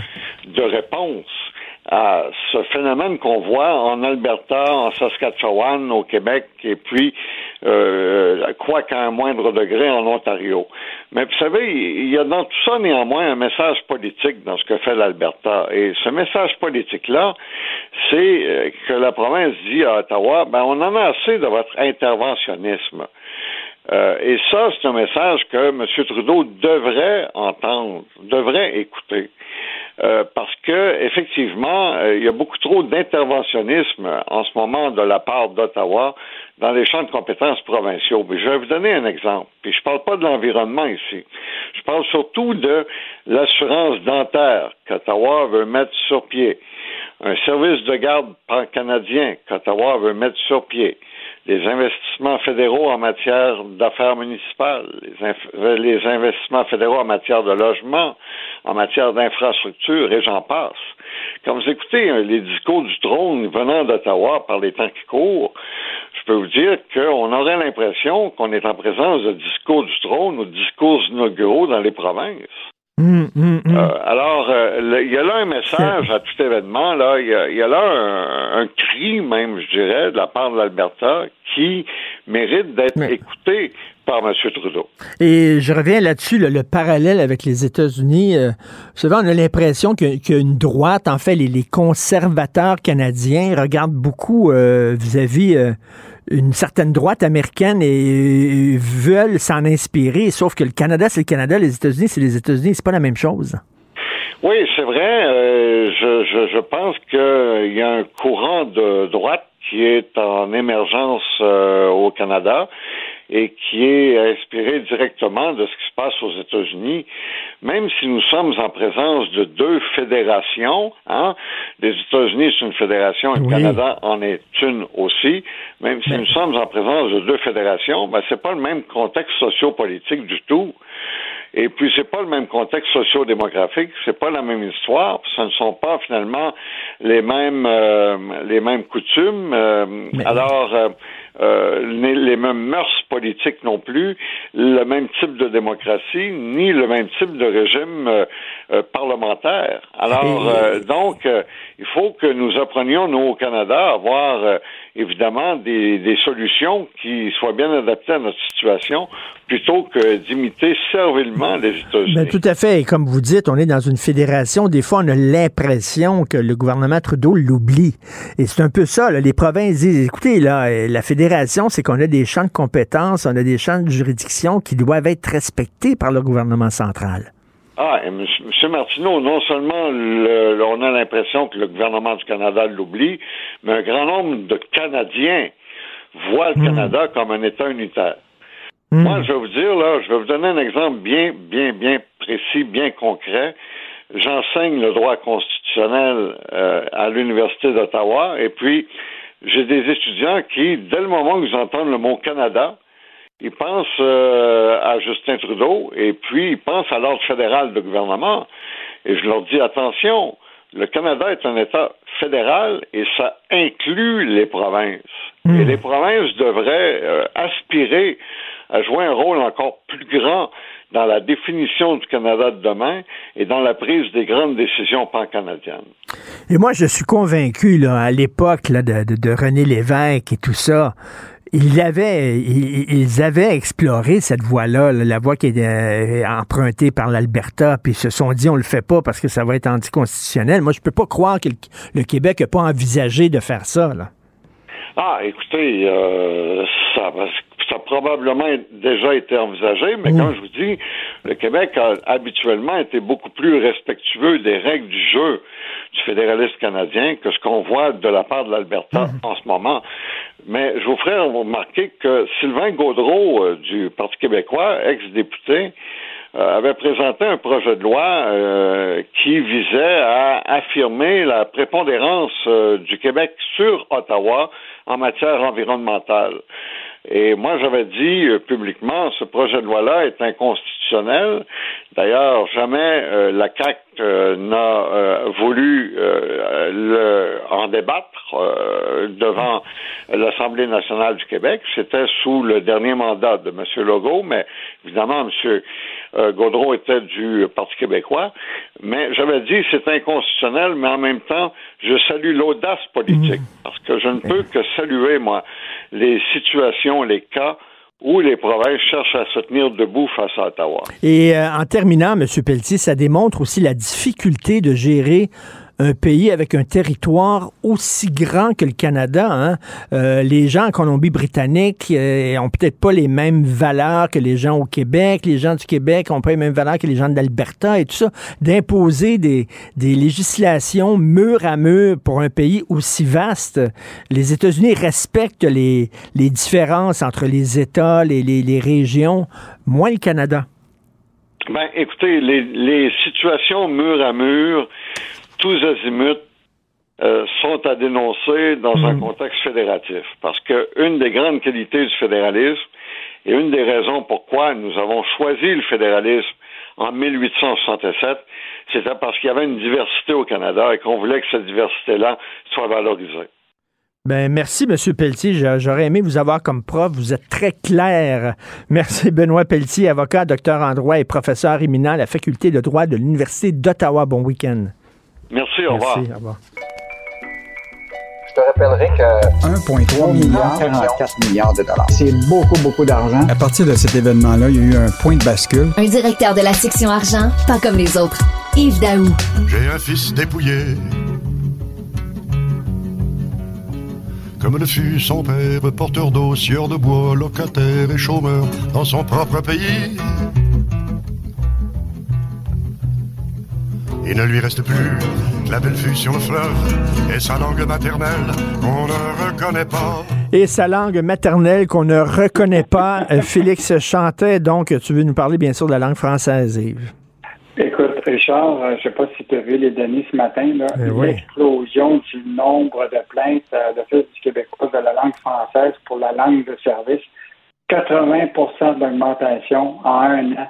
Entre avril 2021 et mars 2022, là, 2000 plaintes, OK, des gens qui se, qui se sont plaints euh, du fait qu'ils n'étaient pas servis en français, comparativement à 1000 plaintes l'année passée. Et quand tu regardes le graphique ce matin, depuis quatre ans, écoute, c'est en expansion incroyable. Écoute, on avait en 2018-2019 à peu près 500 plaintes. On est rendu maintenant à 200 2000 plaintes par année. Puis, ce qu'on comprend très bien de tous ceux à qui on a parlé, c'est ça risque d'a- d'augmenter. Et la preuve de tout ça, Richard, c'est que notre journaliste, elle, elle était au Palais des Congrès récemment. Et le Palais des Congrès, c'est quand même le, le centre nerveux de Montréal. C'est là que tu, dois comprendre que c'est une métropole internationale francophone. Ben écoute, elle a été tentée de se faire servir en français au mois d'août, puis elle pas réussi. Donc, on, on est vraiment dans une situation là, vraiment dramatique et ça, ça va se multiplier par deux, deux facteurs. On a de plus en plus des immigrants qui arrivent ici qui ne parlent pas nécessairement français. Puis l'autre affaire, c'est que la pénurie de main-d'œuvre actuellement, les employeurs, là, je veux dire, ils vont prendre le premier venu, même s'ils parlent juste anglais. Donc, on se retrouve dans une situation où que de plus en plus, ça va être difficile de se faire servir en, en- en français. Et là, même, il y a même euh, Impératif français qui, qui est quand même un organisme qui défend le français. Il dit même que on devrait même s'assurer que quand on a des immigrants qu'on accepte, là, ils devraient déjà nous, euh, avoir une conformité que déjà dans leur pays où ils sont, ils ont appris le français d'avance. Comprends-tu? Sinon, on va se retrouver dans des situations où ils vont arriver ici. Puis là, les délais de francisation, des fois, c'est six mois, un an. Donc, on, on, on est dans une situation vraiment euh, difficile actuellement parce que la pénurie d'emploi Ben oui. permet de justifier qu'on va utiliser des gens qui vont parler juste en, anglais pour se faire servir. Ben oui, tout à fait. Tu as tout à fait raison. Les gens vont nous dire oui, dans un monde parfait, on adorerait avoir des employés francophones, mais il manque d'employés. On n'est pas en position pour commencer à choisir. Donc, on prend ceux qui veulent travailler. Et en même temps, ils ont raison de dire ça. Donc, euh, écoute, c'est un ce qu'on appelle en anglais un catch 22. C'est pas évident. Donc, ça veut dire que vous allez m'entendre chialer encore d'un commerce. Parce que moi, je suis un chialeux d'un commerce. Hydroélectricité, les Québécois vont payer pour les prix d'amis aux Américains. Ça, c'est un débat qui, qu'on relance, euh, Richard. Le journaliste David Descoteaux a rencontré un ex-ingénieur spécialisé dans les projets hydroélectriques qui a travaillé pendant 32 ans à Hydro-Québec. Et lui, ce qu'il dit actuellement, c'est que on a puisé dans le bloc patrimonial pour vendre à rabais l'équivalent de 93 de la rivière Manicouagan aux Américains. Lui, il, est convaincu, puis c'est un débat qu'on doit avoir, est-ce qu'on a vendu trop euh, bon marché nos 20 TWh aux Américains dans le cadre de deux contrats euh, avec l'État du Massachusetts puis la ville de New York pour des contrats de 20 à 25 ans? Je te rappellerai que le contrat de Massachusetts, là, qu'a signé euh, Hydro-Québec, dans la première année du contrat, ça va être 5,15 cents du kilowatt. Puis, dans 20 ans à peu près, ils vont payer à peu près 8,24 cents pour. Euh, puis, là, ça suppose un taux d'inflation de 2,5% Donc, le, problème, c'est que le prix de l'électricité, déjà, là, sur le marché actuellement, on le vend à 8,4 cents au dernier trimestre. C'est que là, on a signé un contrat pour lequel, la première année, les Américains vont payer 5,15 cents. Donc, déjà, les Américains là, jettent déjà notre électricité pas mal bon marché. Et donc, ça soulève la question, est-ce qu'on a vraiment euh, donné cette, cette or là à bon marché aux Américains? Puis là, on se retrouve dans une situation où ce qu'on dit, on va avoir pénurie d'électricité parce qu'il y a trop de projets, puis que là, il va falloir construire des barrages. puis là, ben, il y a les, rivières qui sont disponibles pour en marcher sont de plus en plus petites. Là, il en trouvé des bonnes pour faire ça. Euh, donc, euh, c'est un gros, gros débat qu'on n'avait pas eu. Là, évidemment, il est peut-être trop tard, là, parce qu'on a signé un contrat. Ben c'est ça, les prix d'amis, là, c'est bien beau, là, mais euh, on finit toujours par nous autres payer. C'est incroyable quand même que les Américains vont payer leur électricité moins cher que nous autres, alors que ça nous appartient, cette électricité-là. Puis, puis ce, qui est, ce qui est fascinant, c'est que c'est quand même nous autres que tout fait le développement de tous ces, ces projets, ces centrales électriques-là, ces barrages-là. Puis on sait, là, avec toute la question de l'économie verte, de l'énergie verte, euh, de, qui s'en vient des voitures électriques. Écoute, notre, électricité, c'est de l'or. Ben oui. Et ben là, là l'idée, c'est que on a, on a signé des contrats à long terme qui vont faire en sorte que, écoute, on va l'avoir presque donné à des prix incroyables. Et, euh, et, donc, on se retrouve dans des situations où ils ne payent pas cher l'électricité. Puis, ce qui est intéressant dans les articles qu'on a fait récemment, Richard, rappelle-toi, il y a des usines de microprocesseurs aux États-Unis qui sont en train de s'installer aux États-Unis pour profiter de taux faibles d'électricité. Tu comprends-tu? Fait que, puis ça, ça va être de l'énergie qui va avoir été fournie par euh, Hydro-Québec. Eh Donc, euh, je pense qu'on est dans une situation un peu euh, qui est un peu problématique, c'est-à-dire qu'on a de l'électricité en masse, puis on a on la vend pas assez cher à ceux qui en ont besoin puis qui veulent l'utiliser. Et donc, euh, un débat là, qui, qui ne fait que commencer. On se tire dans le pied rapidement. Qu'est-ce qu'on va lire ce week-end dans la section argent? Et ce week-end, juste d'abord, je sais pas, Richard, toi, tu commencé à faire ton, tes préparatifs pour ton super de Noël? Euh, non, je vais être dans le sud. ah, ben, bon. Ben, beaucoup de Québécois se préparent pour euh, le, repas traditionnel et euh, notre journaliste Julie McCavoy a fait le tour à partir d'un menu traditionnel du Québec. Combien va vous coûter plus cher votre repas? Ça fait que ta dinde va te coûter plus cher, tes patates vont te coûter plus cher, puis tes canneberges vont te coûter plus cher. Donc, attends, peut-être que tu vas peut-être décider d'avoir moins d'invités cette année parce que tu n'auras pas de budget. Donc, euh, donc euh, un, sujet qui quand même qui touche les uns puis la, la ben L'autre chose, qu'on a un bon texte euh, qui est toute l'incursion dans ce qu'on appelle la zone grise du coaching immobilier. de plus en plus, là, sur LinkedIn, tu vois des coachs immobiliers là, qui sont là, qui font des formations, parfois des milliers de dollars, avec aucune autorité qui les encadre. Euh, donc, on, espère de faire un peu le, tour de ce jardin-là des coachs immobiliers qui se déguisent en, courtier pour aider les gens à vendre leur maison. Et en terminant, Michel Girard revient sur est-ce que la solution pour la pénurie de main-d'œuvre, c'est de faire travailler les Québécois davantage après 65 ans? Et si on veut les faire travailler 65 ans, est-ce que le gouvernement du Québec ne devrait pas les aider financièrement pour pouvoir être moins imposés lorsqu'ils ben travaillent? Oui. Donc, euh, bonne chronique. Euh, ben oui, sacrée bonne question, ça. Merci. Bon week-end, Yves Daou. Merci. Bon week-end. Bye. Pendant que votre attention est centrée sur vos urgences du matin, vos réunions d'affaires du midi, votre retour à la maison ou votre emploi du soir, celle de Desjardins Entreprises est centrée sur plus de 400 000 entreprises à toute heure du jour. Grâce à notre connaissance des secteurs d'activité et à notre accompagnement spécialisé, nous aidons les entrepreneurs à relever chaque défi pour qu'ils puissent rester centrés sur ce qui compte, le développement de leur entreprise. Parce qu'en immobilier, faut être à son affaire. Suivez les conseils de nos experts. Via Capital, les courtiers immobiliers qu'on aime référer. Bonne écoute. IGA est fier de présenter l'émission À vos affaires. Pour économiser sur votre panier d'épicerie, surveillez les offres et promotions de la circulaire disponible à IGA.net chaque semaine. IGA, vive la bouffe et les bonnes affaires. Si l'actualité était un vase brisé, ce serait lui qui recollerait les morceaux. Martino. Le choix des connaisseurs au-delà du scandale. C'est ce que je crois. Mais là, avec ce qu'on a vu, ce qu'on a vu de nos yeux vus, c'est vrai. Puis en plus, je vais vous dire une chose. Regardez ce qui se passe. On se bat plus, on dira plus rien. Mais je ferai pas ça. Un esprit pas comme les autres. Denise Bombardier. Denise, j'ai écrit que François Legault était trop mou. Mathieu Bocoté le dit sur les ondes. Gilles Proux le dit aussi. Il y a beaucoup de gens qui disent qu'il est trop mou euh, concernant le français, François Legault, mais vous dites s'il est mou, c'est parce que les Québécois sont mous. C'est ce que vous écrivez aujourd'hui dans votre excellente chronique, Denise. C'est parce qu'il est mou qu'il gouverne le Québec.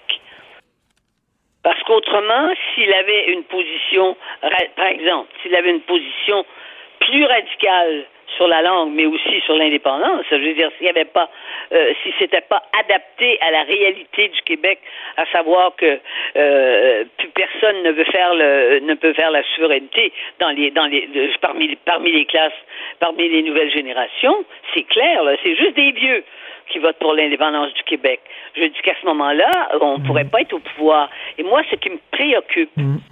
c'est compte tenu maintenant de la du fait qu'il y a, quatre partis qui se partagent chacun 15 à peu près, plus ou moins 15 des votes, si les Québécois francophones veulent être au pouvoir à Québec, eh bien, faut qu'ils votent pour le parti nationaliste qui est celui de la CAQ c'est pas drôle de dire ça. Imaginez-vous, euh, je veux dire, euh, je trouve pas ça drôle, mais et je dis au fond, c'est les Québécois qui veulent pas de ça. Et les nouvelles générations, D'ailleurs, Richard, vous le savez très bien, les nouvelles générations, ils voteraient pas oui dans un référendum, et il faut pas oublier non plus autre chose, là, parce que les gens, n'ont pas de mémoire. René Lévesque, là, il passait pour un mou, lui aussi, à son époque. Et René hmm. Lévesque, qui n'aurait pas été d'accord avec les jeunes d'aujourd'hui, c'est clair, il l'aurait traité de mou, lui aussi. Remarquez, vous pouvez dire, ben oui, mais c'est un homme d'une autre génération. Mais sur cette question-là, ça n'a pas changé.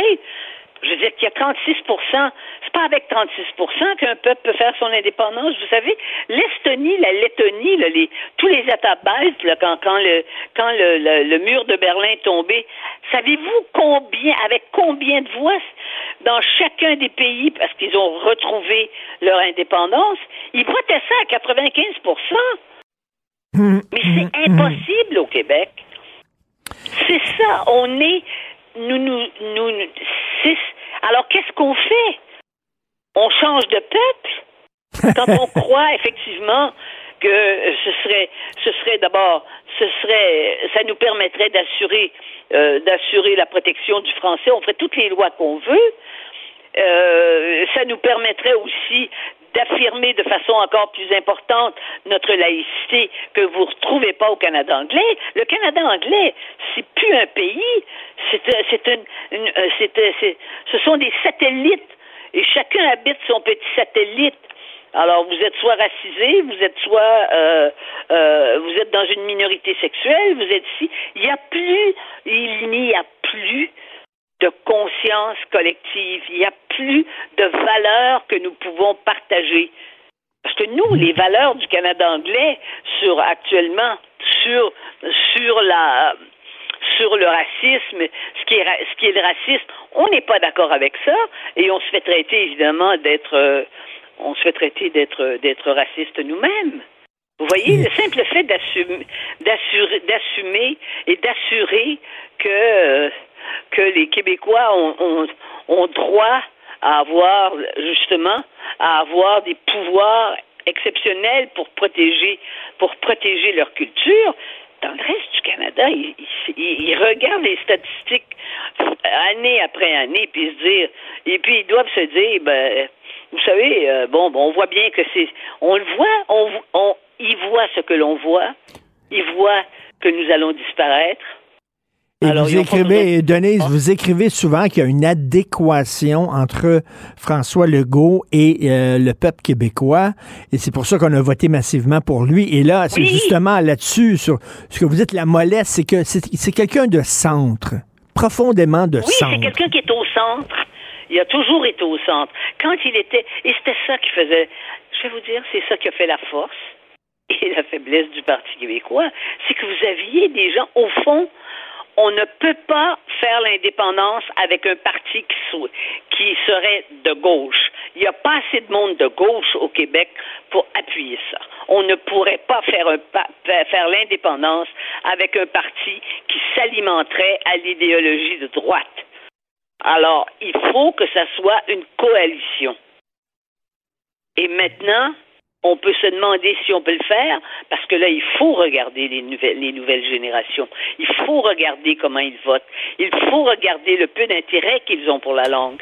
Écoutez, Richard, vous êtes un peu plus jeune que moi, mais vous vous souvenez tout de même qu'on est descendu à 200 000 dans les rues de Montréal pour défendre la langue française à une certaine époque. Oui. Maintenant, quand vous avez quand vous avez 2000 personnes dans la rue, vous considérez que c'est c'est une euh, que c'est que, que c'est extraordinaire. On n'est plus mobilisé et, la, et de toute façon, la façon et, et ça c'est le résultat aussi là. Je vais on va un peu élargir si vous voulez. C'est ça la mondialisation.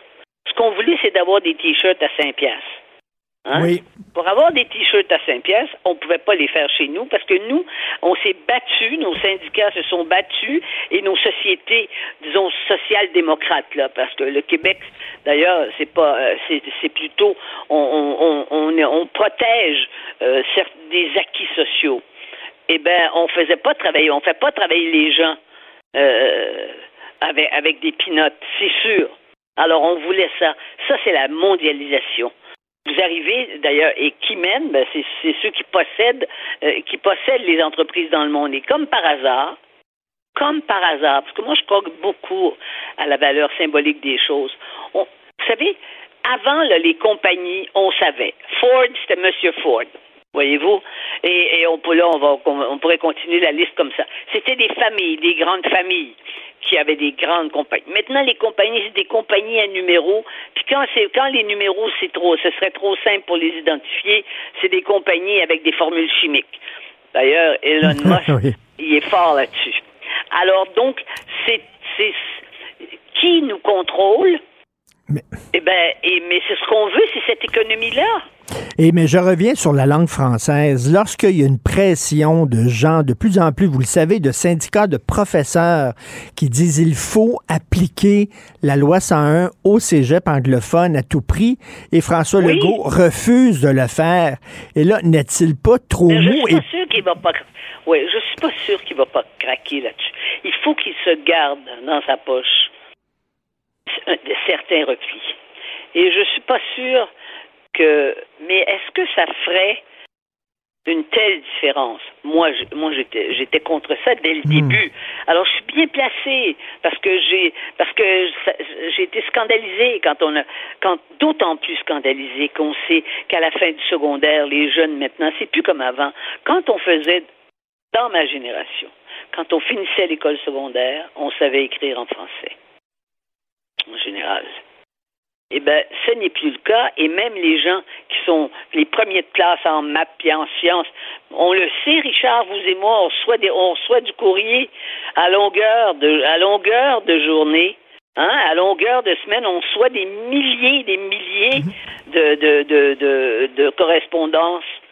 On voit bien que les gens font des fautes font un, s'ils font dans une phrase, ils font sept, huit fautes, des fautes d'accord, hmm. des fautes de syntaxe, euh, des, des, fautes. Euh, euh, ben, Denise, Denise, je, vois des, je vois des gens qui, qui disent oh oui, les gens chialent parce qu'ils se font soigner en anglais. L'important, c'est que vous soyez, vous soyez soigné, qu'on vous soigne, que, que ce soit en français ou en anglais, c'est pas important. Parce que quand vous êtes malade, là, ben vous savez, vous êtes en régression s'il y a une, un endroit où il faut que les gens aient accès à leur propre langue, euh, c'est bien quand ils oui, sont mais on dirait, que ça passe, ça passe 25 000 pieds par-dessus la tête de certaines personnes. C'est épouvantable, ça. Oui, je sais. Non, non, je sais. Mais il y a eu une, une telle détérioration. Et on ne dit pas ça parce qu'on est vieux. On dit ça parce qu'on a l'expérience et qu'on a là aussi la capacité de comparer. Quand vous êtes rendu au Québec ou un chef politique, hein, Éric Duhem pour ne pas le nommer, euh, applaudit parce que hmm. les Chinois sont contre les vaccins, pensant que, pensant que sa cause à lui, c'est la même cause que celle de, que, que l'expression de, de, de l'opposition au vaccin, que c'est la même, ça veut dire le même, le hmm. ça a le même sens que c'est au Québec. Mais c'est absurde. Éric Duhem est bardé de diplômes. C'est un universitaire.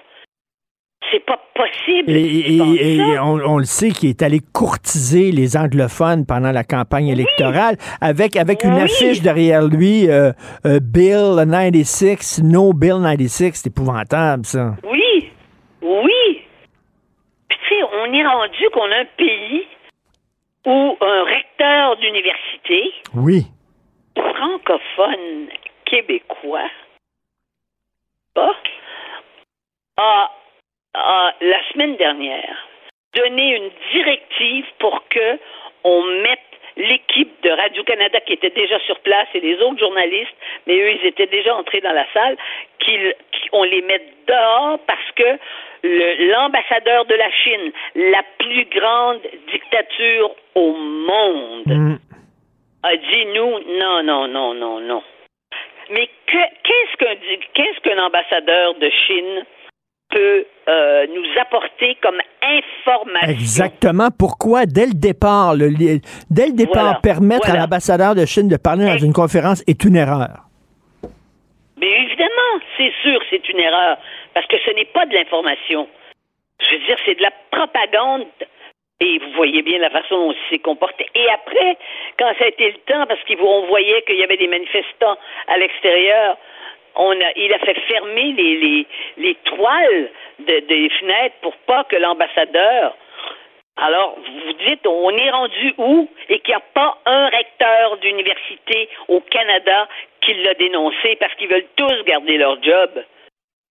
C'est pas parce qu'ils sont d'accord avec ça, tous, mais vous savez, il y a une chose qui fait qu'une société nous donne de l'espoir. C'est quand les gens qui sont au pouvoir, quelque niveau du pouvoir que ce soit, que ces gens-là aient du courage. Hmm.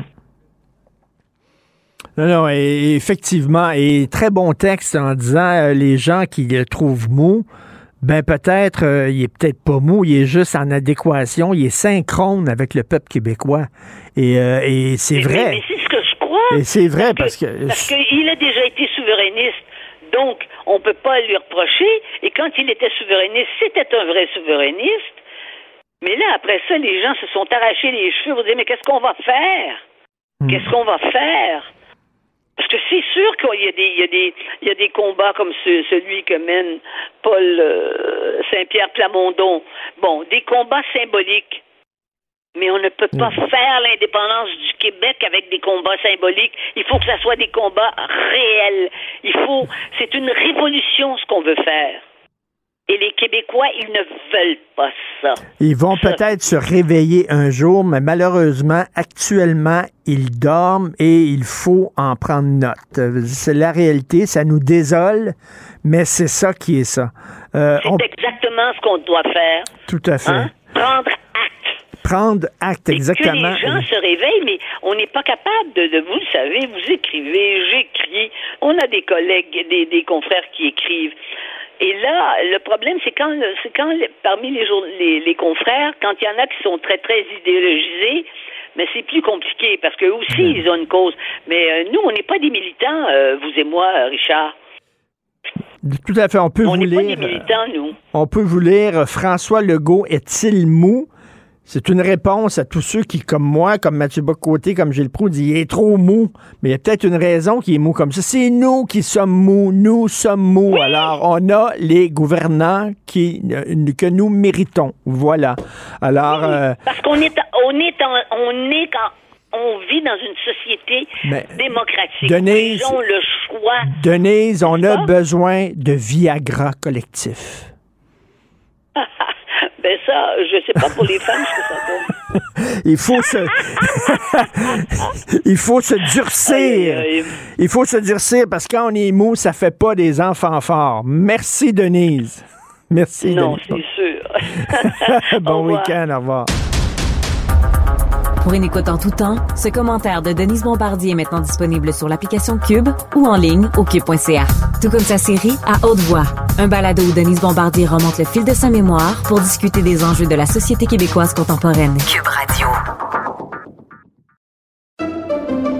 Pendant que votre attention est centrée sur cette voix qui vous parle ici, ou encore là, tout près ici, très loin là-bas, Celle de Desjardins Entreprises est centrée sur plus de 400 000 entreprises partout autour de vous. Depuis plus de 120 ans, nos équipes dédiées accompagnent les entrepreneurs d'ici à chaque étape pour qu'ils puissent rester centrés sur ce qui compte, la croissance de leur entreprise. Parce qu'en immobilier, pour être à son affaire, suivez les conseils de nos experts. Via Capital, les courtiers immobiliers qu'on aime référer. Bonne écoute. IGA est fier de présenter l'émission À vos affaires. Pour économiser sur votre panier d'épicerie, surveillez les offres et promotions de la circulaire disponible à IGA.net chaque semaine. IGA, vive la bouffe et les bonnes affaires. Ben oui, on le sait. Martineau, ça n'a pas de bon sens comme il est bon. Vous écoutez Martineau. Cube Radio. J'aime ça quand les intellectuels avouent, confessent leur plaisir coupable. J'aime ça, me semble, ça les humanise. Parce que des fois, on a cette vision des intellectuels qui passent leur journée à lire Kant ou à regarder des films hongrois sous-titrés en serbo-croate. Mais j'aime ça, moi, quand Mathieu Bocoté me parle de son amour de Chuck Norris. Et Mathieu Bocoté peut citer des longues répliques de Chuck Norris avec un, plaisir jouissif évident. Robert Lepage, si je parle de Robert Lepage, hein, les mises en scène de, Shakespeare ou je sais pas, euh, les, euh, les, mises en scène qu'il a fait pour l'opéra, qu'il a fait pour l'opéra, par exemple, je sais pas, de Wagner ou des trucs là, tu sais. Mais il tripe sa lutte. Il aime ça, la lutte. Le Diamant, euh, sa magnifique salle de spectacle à Québec, ben, présente des shows de lutte. Et euh, là, Luc Papineau, vous, le connaissez, euh, c'est un professeur, on l'entend de temps en temps ici à l'émission. Euh, il écrit souvent et signe des lettres ouvertes où il parle du milieu de l'éducation, du monde de l'éducation. C'est ce qu'on appelle un intellectuel tripe sur la lutte. Alors, je me suis dit, bon, c'est vendredi, je veux qu'il m'explique, parce que des fois, Robert Lepage, la lutte, je ne comprends pas celle-là. Et Luc partage avec Robert Lepage cet amour de la lutte. Il est avec nous. Luc Papineau, bonjour. Bonjour, tu me permettras, Richard. Je me considère pas comme un, un intellectuel, bah, mais quelqu'un qui, qui, aime écrire, qui aime la culture, mais oui, qui aime aussi euh, la lutte, Euh, c'est pas un plaisir coupable, c'est un plaisir ah, tout non? court. OK.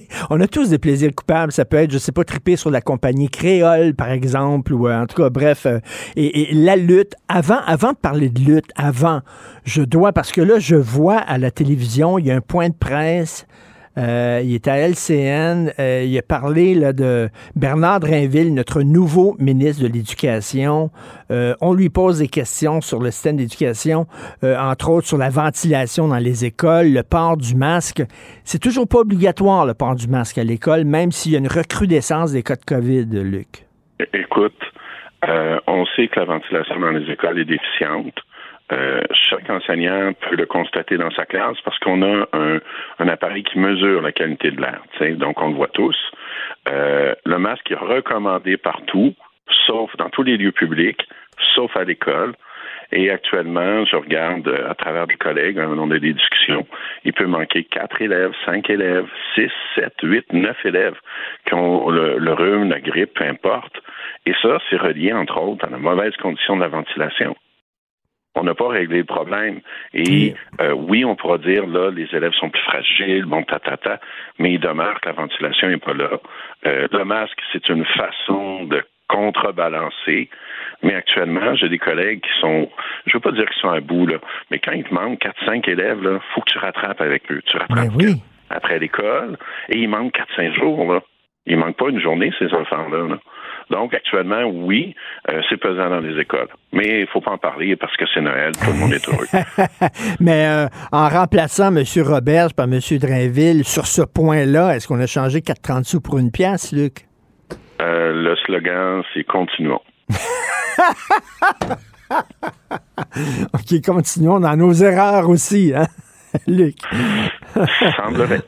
OK, là, euh, on va parler des vraies choses. vraies affaires, On va parler des vraies choses. Comment ça se fait un gars, ben oui, t'es dans le milieu des idées, t'es dans le milieu de, des débats, t'es un intellectuel, que tu le veuilles ou pas. Comment ça se fait qu'un gars euh, comme toi aime la lutte? Explique-nous ça. Moi, je trouve la lutte, je trouve ça à la limite un peu quétaine, puis c'est arrangé, puis tout le monde le sait. Explique-moi ça. ça, c'est vrai. Mais au départ, je veux te dire, c'est des collègues qui m'ont, euh, je ne veux pas dire faire découvert la lutte. On a tous eu un père, possiblement, qui aimait la lutte, qui écoutait ça le dimanche à télé après la messe, là, au Canal 10. On a suivi ça. Certains ont aimé ou pas. Moi, j'aimais pas. Je vais te le dire, je, trouvais ça archi comme toi. C'est des collègues qui, euh, qui sont, eux, des intellectuels. Je te cacherai pas, là. Ils sont très forts dans tous les domaines. Et eux tripent sur la lutte. Euh, ils peuvent te citer des, des, des, trucs de films, ils peuvent te citer des dates historiques, mais quand ils tombent dans la lutte, ils peuvent te citer exactement la même chose. Ils ont la même érudition pour la lutte. Fait qu'on a écouté ça ensemble, on est allé voir des galas, etc., etc. Puis, moi, le plaisir d'être avec eux, il, il, il est important. Donc, j'ai appris à aimer ça avec eux. Et euh, moi, je me souviens de Dino Bravo, les poudrés d'Hollywood, il y avait Sky ah, ben Lolo, euh, le géant ferré, c'est la grande époque, Johnny Rougeau, bien sûr. Euh, je disais que Robert Lepage... On, oublie, hein, on oublie que Montréal a été vraiment une plaque tournante de la lutte en Amérique. Euh, et euh, aujourd'hui, tout est contrôlé par les Américains. Mais au départ, il y avait beaucoup d'associations locales et il y avait du développement qui se faisait ici. Il y en a encore, remarque, qui sont l'ignore aussi. Mais on oublie, oh, oh, tu sais, tu viens de Verdun, ben, l'auditorium de Verdun, c'était une plaque importante de la lutte au Québec. Et les sous-sols d'églises, hein, je pense qu'il y a encore euh, des églises, entre autres, moi, je suis allé dans un, gala de lutte amateur où c'est des, des, des, messieurs qui ont des jobs, puis le soir, ils luttent le vendredi soir dans le sol d'église, à Pointe-Saint-Charles, par exemple. Et je trouvais ça touchant de voir les, les petits gars, les petites filles qui allaient se prendre un deuil puis qui allaient voir la lutte comme, comme quand j'étais petit. Ah oui, puis c'est, c'est, tu sais, on peut dire c'est arrangé, c'est vrai. Puis tu vois, il y a la, la grosse lutte, là, comme la WWE. Mais il y a la lutte locale aussi, qui est très intéressante. Et peut-être plus maintenant euh, au niveau euh, qu'il y a des belles habilités au niveau local. Les lutteurs sont d'un bon calibre. Euh, on a toujours l'impression que c'est monsieur, madame, tout le monde. Oui, mais c'est monsieur, madame, tout le monde qui est rendu d'un un niveau d'habileté impressionnant. Est-ce que c'est du théâtre pour toi? C'est des athlètes au départ. Hein? Est-ce que c'est du théâtre aussi? Robert Lepage tripe sur le théâtre non, le théâtre japonais, puis il aime la lutte aussi. J'imagine que c'est le côté théâtral qu'il aime. Ça peut, ça peut être tout ça. Tu sais, il y a un côté athlétique, il y a, il y a, une, il y a un côté, dans certains cas, les lutteurs sont beaux, les lutteuses sont belles, euh, où ils ont du style, ou c'est artistique, et il y a aussi le côté athlétique. Comme je te dis, il y a des lutteurs, tu sais, nous, on a en tête des gros lutteurs, là, soufflés, là, aux stéroïdes, mais il y a certains lutteurs, là, euh, écoute, c'est du crossfit, là, c'est des, c'est des gens, c'est des athlètes, c'est des gymnastes, euh, ils font des, des, des, mouvements, des pirouettes, des triples sauts. Euh, tu regardes ça, c'est des heures et des heures et des heures de pratique. Et c'est vraiment des athlètes parce qu'on les voit, on les imagine, là, ils tombent, ils sont d'un câble, puis là, après ça, ils se font pogner, puis boum, ils tombent sur le matelas euh, très fort. Euh, pour toi, c'est vraiment des athlètes. Oh, oui, c'est des athlètes. Et, et oui aussi, c'est arrangé, mais même là, il y, y a, tout un la WWE actuellement, qui est l'organisation, euh, on peut dire internationale, a beaucoup de difficultés actuellement avec ses scripts, avec ses scénarios. Ok, c'est arrangé. il y a un bon, il y a un méchant, il y a une montée, puis là il y a l'affrontement. Bon, elle a eu beaucoup de difficultés, puis elle en a encore avec ses scénarios, mais il demeure quand même que c'est intéressant. C'est des, des histoires que tu peux suivre. Et puis c'est intéressant aussi, ne serait-ce que, comme je te dis, pour le côté athlétique, le côté, il y, a des mouvements, le côté jeu. Euh, c'est un spectacle. Est-ce que toi, tu. je veux euh, dire, c'est un spectacle qui est pas. Je veux pas dire qu'il est pas cher, mais euh, écoute, des billets au Centre Bell, des billets à 90 pour une soirée en lutte, ça, se fait. Hmm. Aller voir de la lutte amateur, payer 20-25 pour une soirée, ça se fait. Quand on parle que maintenant aller au Centre Bell, ça coûte 250, 300, 400 pour un spectacle. Et t'en parles, il y a la lutte organisée, là, la mhm. WWF, les gros shows avec des grosses vedettes, les feux d'artifice, tout ça. Et t'as la petite lutte euh, dans les sols de l'église où ça sent le hot dog et la root beer. Euh, est-ce que tu préfères l'un à l'autre ou les deux? Je préfère, honnêtement, j'aime les deux, mais j'apprends à découvrir beaucoup euh, la lutte locale. Et euh, c'est des gens qui, c'est des mordus, là, ceux qui font ça, là, comme tu dis, des fois ils ont un emploi, ils risquent leur santé parce que euh, les blessures sont peuvent être fréquentes. Là c'est des cascades. Et euh, tu sais, il faut que ça soit coordonné, il faut que ça soit pratiqué. C'est des gens qui ont un courage certain. Et euh, comment je peux dire, il y a un côté aussi proximité. Moi, j'ai découvert dans mon entourage que un des arbitres qui était sur le ring, c'est un membre de mon entourage. Et j'ai appris justement à découvrir plus la lutte locale à travers Giancarlo. OK, c'est la mis en question. Et là, tu comprends aussi, mettons, le rôle de l'arbitre, le rôle de comment c'est scénarisé. C'est, il y a un côté fascinant euh, pour quelqu'un qui est curieux. Euh, est-ce que le show est autant dans la salle que sur le ring? Euh, dans, certains cas, oui. Euh, faut pas, faut pas oublier que c'est un, c'est un, c'est un exutoire pour des gens d'aller là. Ok, t'as, t'as des bons, t'as des méchants. Euh, moi, je suis très neutre. Ok, dans une salle, je suis très plate. Je suis très plate tout le temps dans un spectacle. Ok, t'es pas, t'es pas levé sur la table en criant, tu l'es, tu l'es. Mais, mais j'ai des amis, il y a des gens autour qui vont se lever, qui vont crier. tu sais, eux là, ils vont avoir forcé autant que le lutteur à la fin de la, à la, fin de la soirée là. OK?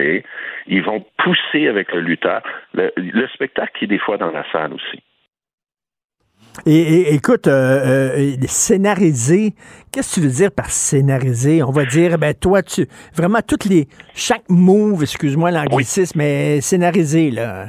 Oui, oui, oui, c'est ils répètent là. Euh, je veux dire, il y a des mouvements là que s'ils sont pas bien faits, tu peux blesser gravement ton adversaire. Il y a des lutteurs qui sont reconnus pour botcher les mouvements. Ok, Tu veux pas lutter avec eux. Il y en a d'autres qui sont très respectueux. À la fin du combat, là, le, les, ton adversaire t'aura pas fait mal. Puis pourtant, tu regardes, c'est spectaculaire. C'est, c'est scénarisé, c'est chorégraphié, c'est des séries de mouvements. OK? Oui, il y a des risques de blessures, comme, comme tout sport, si tu veux, mais c'est scénarisé. Le combat est scénarisé, puis tout ce qui est entouré est scénarisé. Au départ, on voulait pas le révéler, ça.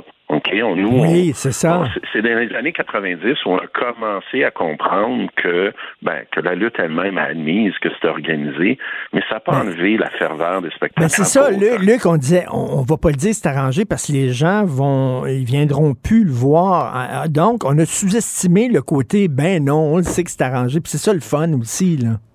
Oui. Oui, oui, puis comme je te dis, le spectacle, l'adresse, l'acrobatie euh, a permis de, de, de, garder les gens euh, dans les salles. Euh, oui, c'était le fun de savoir qu'il y avait des bons et des méchants. Peut-être qu'on y croyait un peu malgré tout, puis on peut-être qu'on aime le croire. OK? Parce que c'est bon dans la vie qu'il y a des bons et des méchants des fois. tu trahir quelqu'un, là, je suis sûr que ça fait du bien à bien des gens. OK? Mais au-delà de ça, il y a la performance, il y a le spectacle. Euh, moi, c'est ce que j'aime. Je suis très cérébral là-dedans, là, mais je regarde les mouvements, je regarde comment il enchaîne, je regarde la communication ici avec l'arbitre, parce qu'on sous-estime beaucoup le rôle de l'arbitre dans un dans un match. C'est lui qui va faire, mettons, des liens entre les lutteurs. Si un lutteur, à un moment donné, est en difficulté ou est étourdi ou, ou carrément une commotion cérébrale, c'est lui qui va gérer le match. OK? Et ça, tu le vois, comment il parle, comment il bouge, comment il se place. Et euh, Luc, euh, il y a un retour de la lutte euh, à Historia. Tu m'as envoyé ça là, à partir de janvier à Historia. Il va y avoir euh, une série documentaire sur la lutte. Euh, un de mes musées préférés, le musée de la civilisation à Québec, que j'aime beaucoup. Il va y avoir une expo de lutte. Est-ce que c'est une expo à laquelle Robert Lepage a collaboré, ça?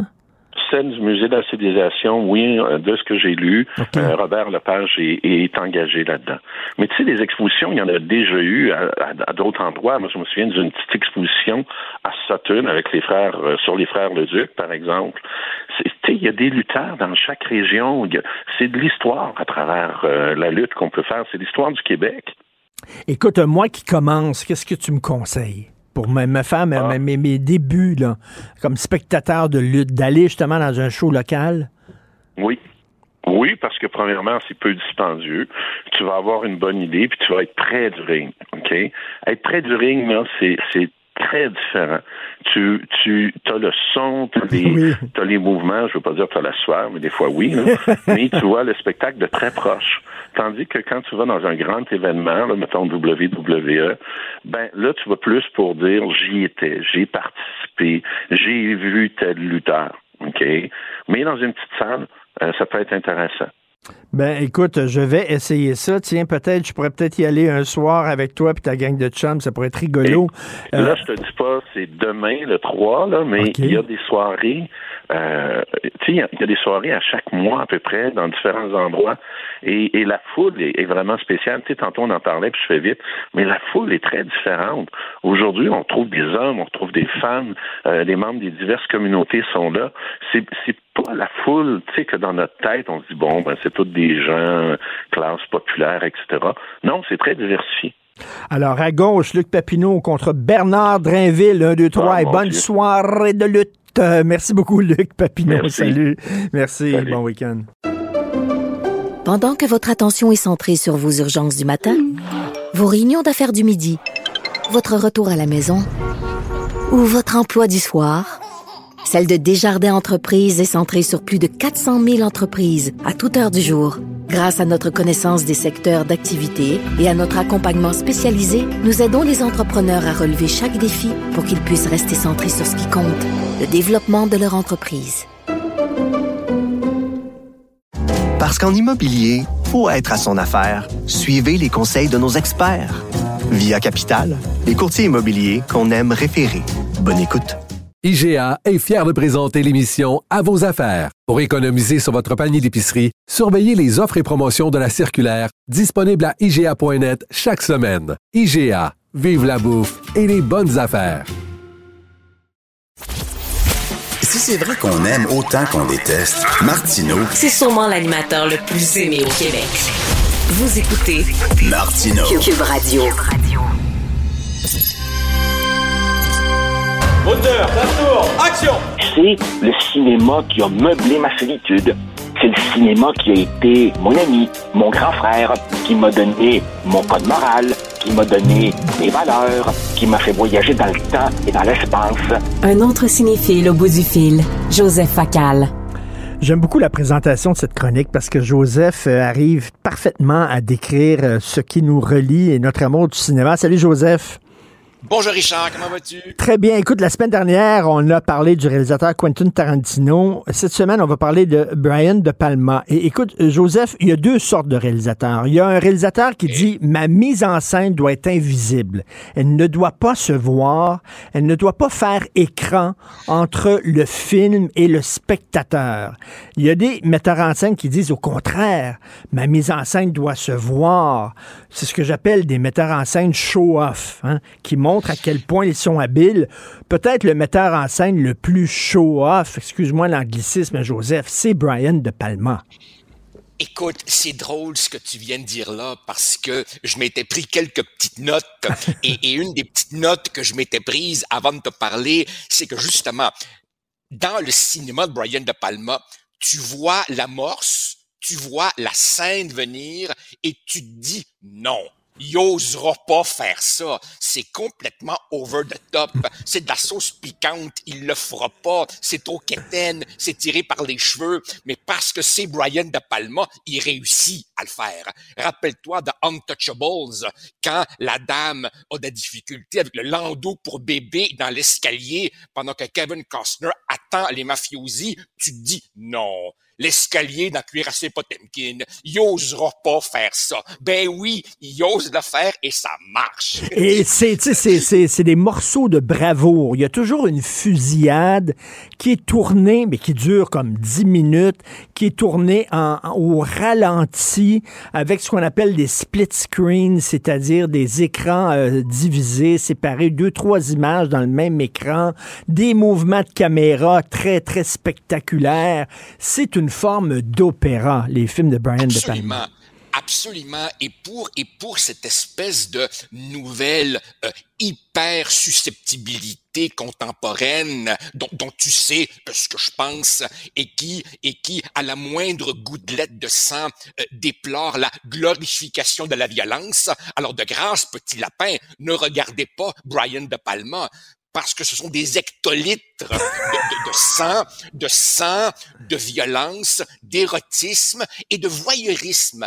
As-tu remarqué comment, dans certains petits thrillers psychologiques de De Palma, le thème du voyeurisme est, très important?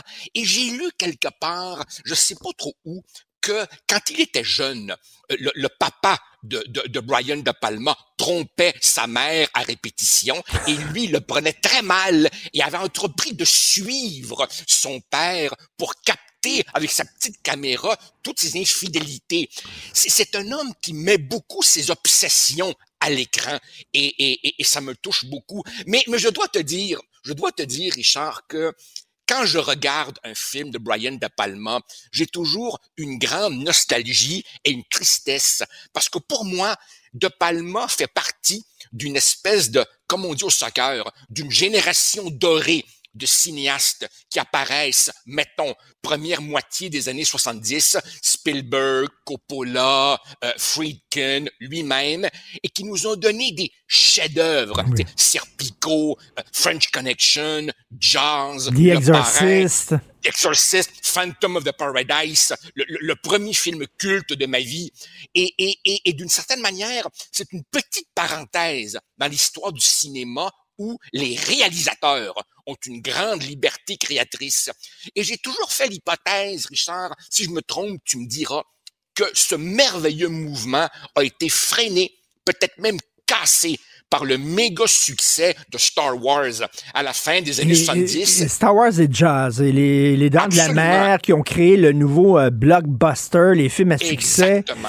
Et euh, Spielberg a continué à faire des films commerciaux avec une touche d'auteur, mais malheureusement, ça s'est perdu. Et les gens qui veulent aborder l'univers de Brian De Palma, il faut qu'il commence avec son film le plus grotesque, le plus exacerbé, le plus de palmadien de tous, c'est Scarface. On en écoute oh. un extrait. On écoute ça. Oh. Okay. Do you want to play rough? Okay. Uno. Say hello to my little friend.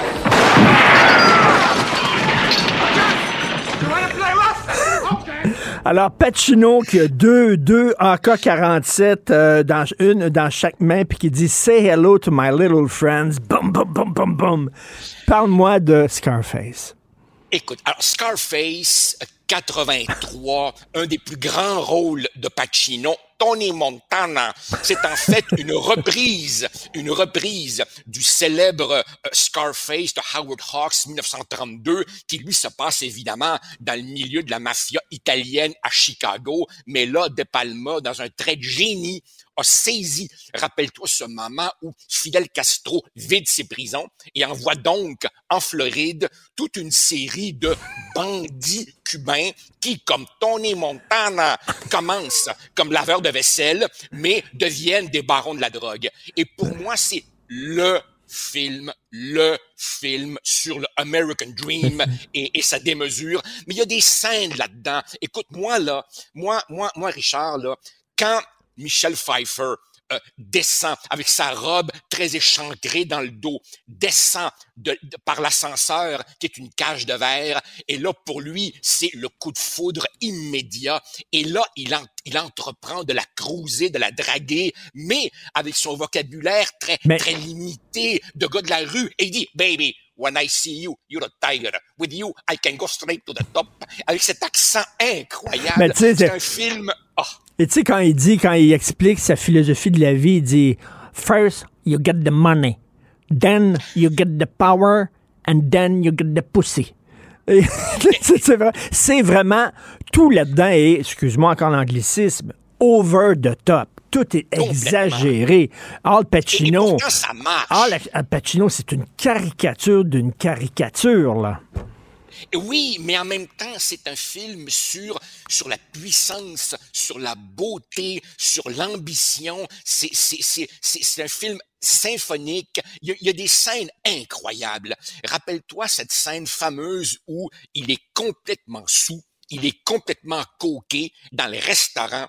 Puis là, il y a une chicane entre lui et sa blonde. Puis là, elle part, il se lève, et là, c'est une dénonciation de l'hypocrisie de tous ces bourgeois constipés qui soignent leurs apparences. Et lui, moi là, moi là, ma grande réussite, je, suis devenu ce que je voulais être. Moi, je fais pas semblant là. C'est un film. Écoute, je, le regarde deux fois par année. Et tu parles de, de coke. Euh, Brian de Palma dit, je vais pas mettre deux lignes de coke je vais mettre une montagne de coke avec deux pailles dans le nez, là, littéralement. tout est, s'il pouvait en mettre trois pailles, il le ferait. Tout est over de top et ça peut être rébarbatif, mais en même temps, si tu embarques là-dedans, c'est jouissif, ce film-là. C'est un, un, film absolument jouissif. C'est un film qui suppose qu'on laisse notre code moral au vestiaire et qu'on accepte d'embarquer. Et j'ai toujours fait un lien, j'ai toujours fait un lien entre ce film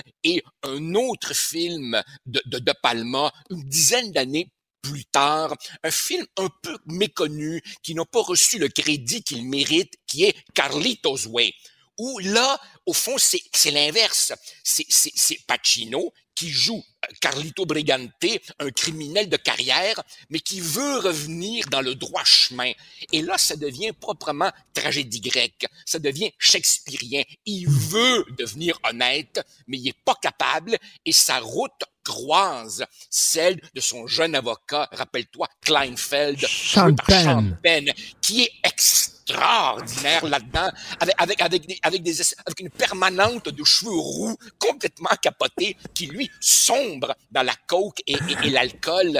Ah non, écoute, c'est... Euh, euh, et son film peut-être le plus, euh, un de ses films les plus commerciaux, les plus connus, c'est bien sûr The Untouchables.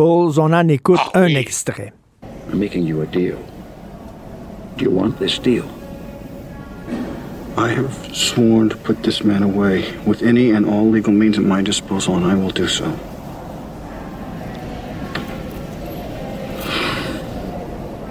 C'est, c'est la fameuse scène où Sean Connery explique comment euh, arrêter Capone et il dit, il envoie un des, il sort un couteau tu sors un revolver, il envoie un des tiens à l'hôpital, t'envoies un des tiens à la morgue, un des siens à la morgue. C'est ça, là. C'est vraiment un dialogue incroyable.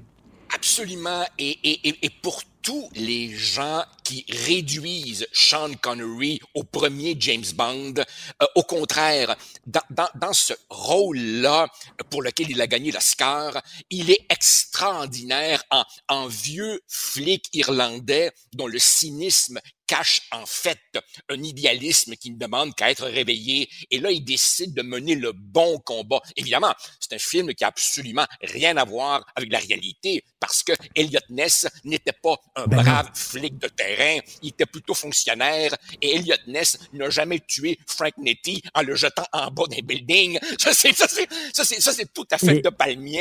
et- Et, et- et- et rappelle- rappelle-toi rappelle-toi cette scène, tu sais on disait tantôt De Palma a pas peur d'exagérer. Rappelle-toi cette scène avec la police montée de la GRC en habit rouge qui fait la charge à cheval à la frontière canado-américaine. C'est c'est grotesquement sublime. comme- Et, comme et- scène. et- et souviens-toi la façon dont c'est tourné, The Untouchables, très gothique, avec des caméras Ah soit en plongée ou alors soit en contre-plongée, euh, avec des, des- des lentilles très larges qui fait que l'image est totalement d- distorsionnée. C'est assez spectaculaire. Et c'est tourné, bien sûr, à Chicago, où euh, les, les buildings à Chicago sont, sont, sont énormes. Ah oui. L'autre jour, l'autre jour, t'as piqué ma curiosité. Tu m'as dit que tu avais visionné un des vieux, vieux, vieux Palma, Sisters. Sisters. Et- et tu trouvais qu'il avait mal vieilli. Moi, je me rappelle qu'à cette époque-là, un de mes films cultes que entre 13 et 16 ans, j'ai dû voir à peu près 20 fois, c'est Phantom of the Paradise, qui reprend évidemment le fantôme de l'opéra, mais en contexte de opéra rock. Le pacte faustien, si tu veux, de l'artiste qui se fait voler son chef-d'œuvre par le producteur et qui là entreprend de, se venger. J'avais jamais rien vu de tel avant. Je me rappelle que j'ai encore ici le disque vinyle avec cette bande sonore complètement démente. Je le, re- je, je- je l'écoutais à l'époque à répétition et je serais curieux de voir si ce film a bien vieilli. Mais pour les gens qui veulent creuser le jeune de Palma, Phantom of the Paradise est un film absolument brillant, brillant, Et- brillant. Et il y a bien sûr Carrie et Dress to Kill. Et en terminant, euh, justement, Dress to Kill, qui est un hommage à Hitchcock, à Vertigo d'Hitchcock, euh, en terminant, il s'est beaucoup, beaucoup inspiré d'Hitchcock. Il y a des gens qui disent qu'il le copie, que c'est le Hitchcock des pauvres. Qu'est-ce que tu en Non, penses? non, non, non. Je trouve, je trouve que c'est complètement, complètement euh, injuste parce que quand, quand quelqu'un veut réellement plagier, il essaie de dissimuler sa triche.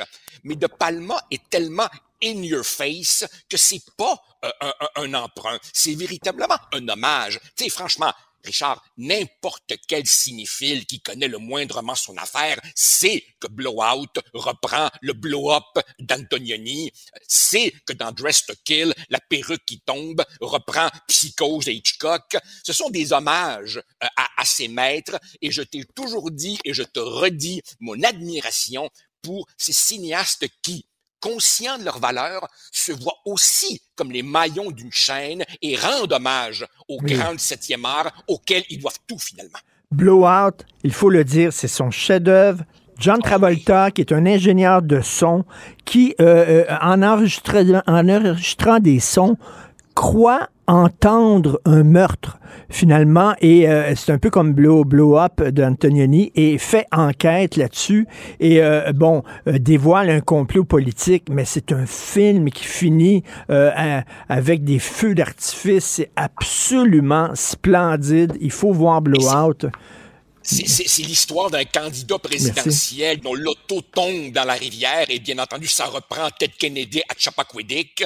Ah non, c'est un film absolument extraordinaire Euh, pour- montrer que Travolta n'était pas qu'un merveilleux danseur, c'est aussi un très grand comédien quand il est bien dirigé. Quand il est bien dirigé, tout à fait. Merci beaucoup, Joseph Facal. Brian De Palma, la semaine prochaine, un autre réalisateur. Merci. Bon week-end. Au plaisir. Bye. Martino. Le parrain de l'actualité.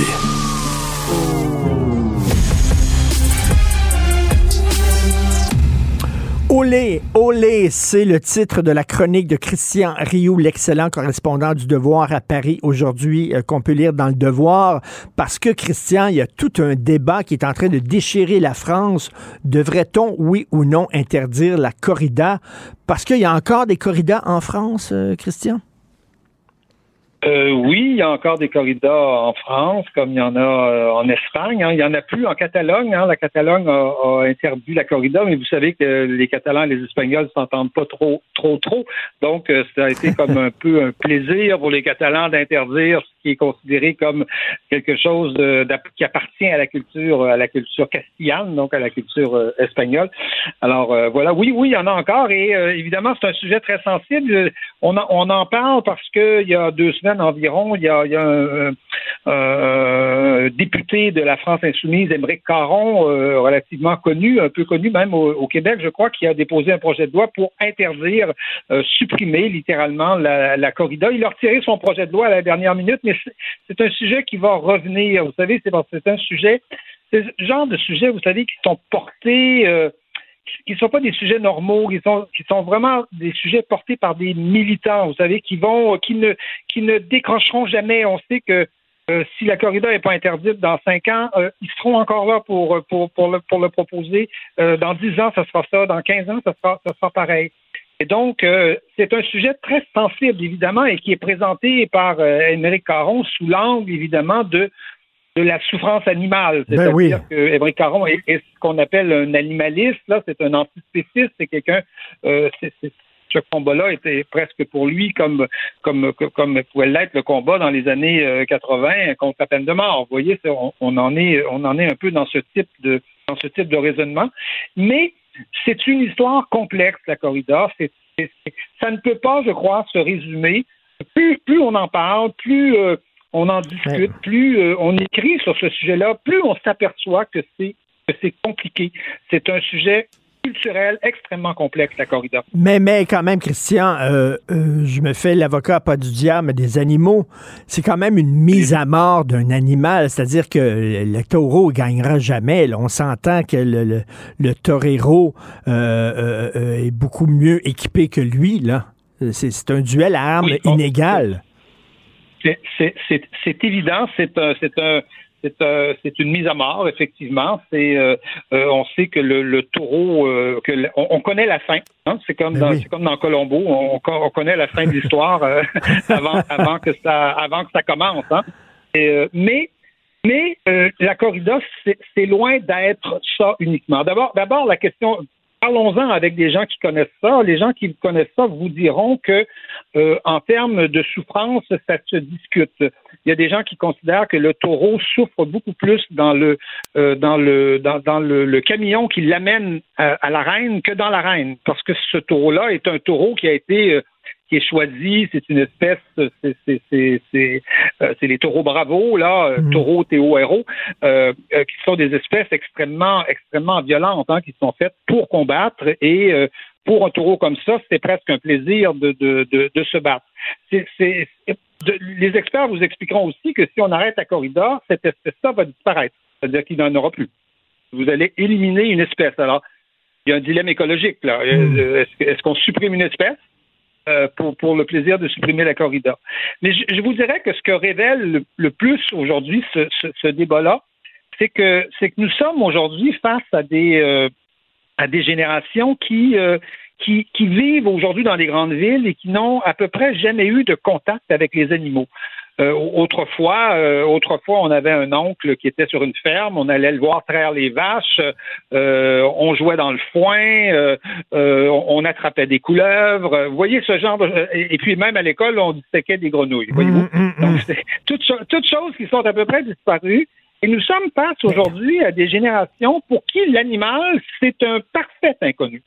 Donc, quand quelque chose est un parfait inconnu, on peut le sublimer, on peut, on peut en faire un dieu, euh, imaginer à peu près n'importe quoi. Et, la seule réflexion, je vous dirais, qu'on a sur la corrida, c'est cette réflexion-là, c'est celle de la souffrance, de la souffrance animale, alors qu'on peut avoir une toute autre réflexion sur la, sur, sur, la corrida. Le, voir la corrida comme un spectacle sublime et il y a, des grands auteurs qui, euh, qui, l'ont vu comme ça. Hein. Pensons, pensons à Hemingway, pensons à, des peintres comme, comme, comme Goya. et, et, et, et, voir dans la corrida une, une, une façon d'apprivoiser la mort, de vaincre la mort, une façon, un spectacle qui nous, qui nous met euh, face à la mort et qui nous, qui nous apprend quelque part une chose qui, qui est peut-être aujourd'hui en train de disparaître, en tout cas qui n'a plus tellement bonne, bonne presse, c'est-à-dire qui nous apprend le courage, qui nous apprend euh, l'héroïsme, une certaine façon d'affronter d'affronter le défi parce que des toreros morts il y en a hein, des toreros euh, mmh. blessés il y en a. On sait que évidemment le taureau le taureau le taureau meurt dans la corrida mais vous savez que le taureau n'est jamais méprisé des taureaux qui, euh, dont il y a des noms de taureaux aujourd'hui, il y a des statues de taureaux en Espagne, hein, qui sont, euh, qui sont des héros, qui sont considérés par les Espagnols comme, comme des héros, euh, parce que c'était des bêtes sublimes. Mais, mais Christian, vous avez dit, là, s'il n'y a plus de corrida, il y a des espèces de taureaux qui ne servent qu'à ça, qui vont disparaître.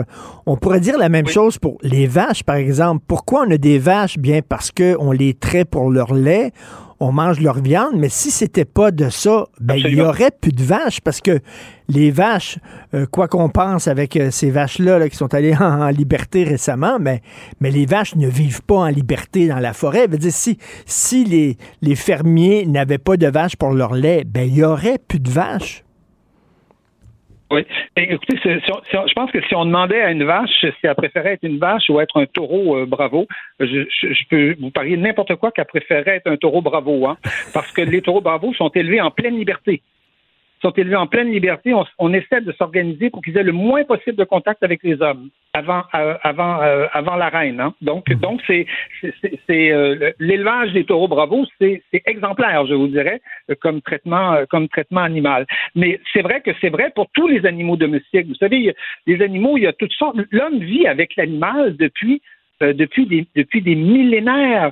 Euh, l'homme a appris à apprivoiser un certain nombre d'animaux. Le, taureau bravo, ce qui est qui est exceptionnel, c'est que justement c'est une espèce qui a été sélectionnée par l'homme justement pour ne pas être apprivoisé, c'est-à-dire pour s'assurer que ce taureau-là sait combattre et, est capable d'affronter euh, d'affronter le toréador. Et, donc, je, moi, je pense, je pense que dans, notre dédain, quelque part, du, de, la corrida aujourd'hui, parce que je pense qu'on peut, on peut constater ça, il n'y a pas seulement la question de la souffrance animale. Je pense que nous sommes des sociétés qui ne veulent plus voir la mort, ne veulent plus la regarder en face. Or, que fait le torero? Sinon, ça. Il, il, il reste droit avec sa simple cape, un bout de tissu, un bout de chiffon devant une bête qui pèse 500 kilos et qui lui fonce dessus et il ne bouge pas. Christian, je vous... Imaginez la maîtrise. Il faut. Oui, il y a, un côté très esthétique, très ostentatoire, très espagnol, justement, le, le, torero qui est droit, etc. Euh, et je vous pose une question piège, tiens, mais euh, c'est une question qui me vient en tête en vous écoutant. Si c'était, parce qu'on sait que c'est une tradition, ça fait partie du patrimoine des Espagnols, si c'était des Africains qui avait cette tradition-là.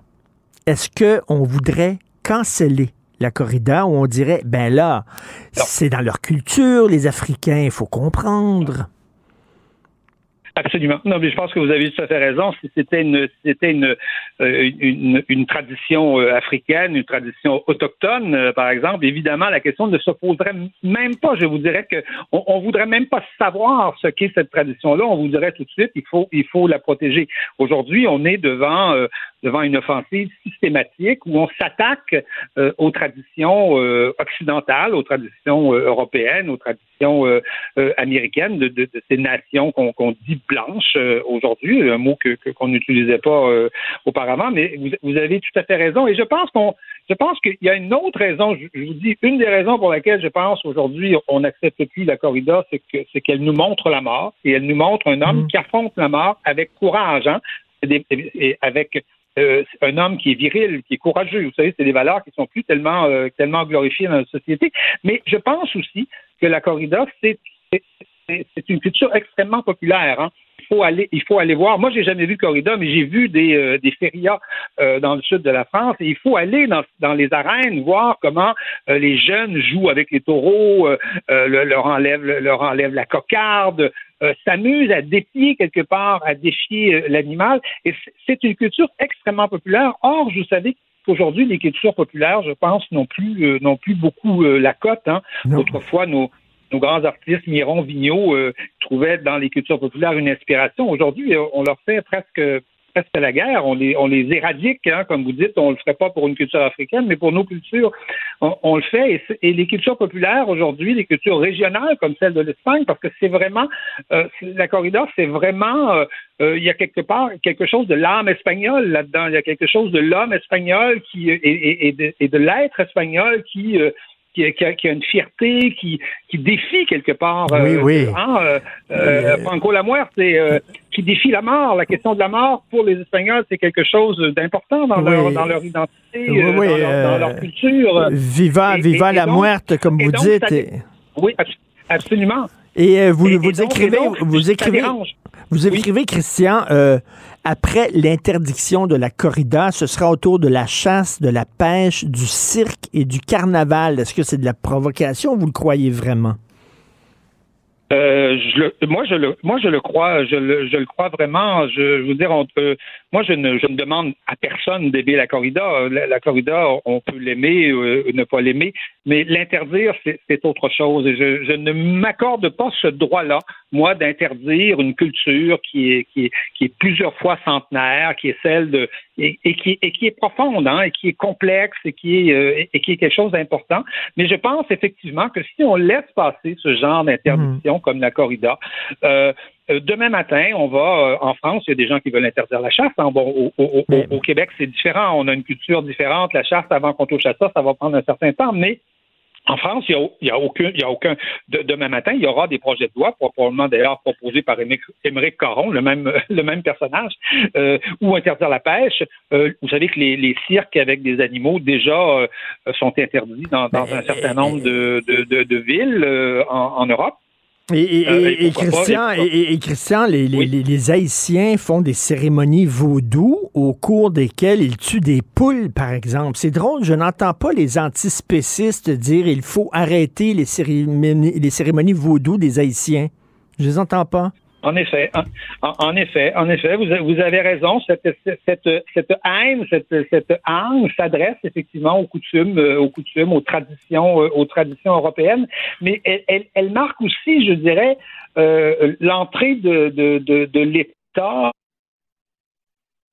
et de, la bureaucratie dans des domaines qui étaient qui pas les siens auparavant. On vient euh, on vient nous chatouiller dans nos euh, dans nos pensées intimes pratiquement. Là. Vous voyez, l'État se donne le droit de, de nous dire non non non vous n'irez pas vous n'irez pas vous n'irez pas à la corrida c'est interdit alors qu'on sait bien que l'État a la misère à, à, assumer ses fonctions régaliennes.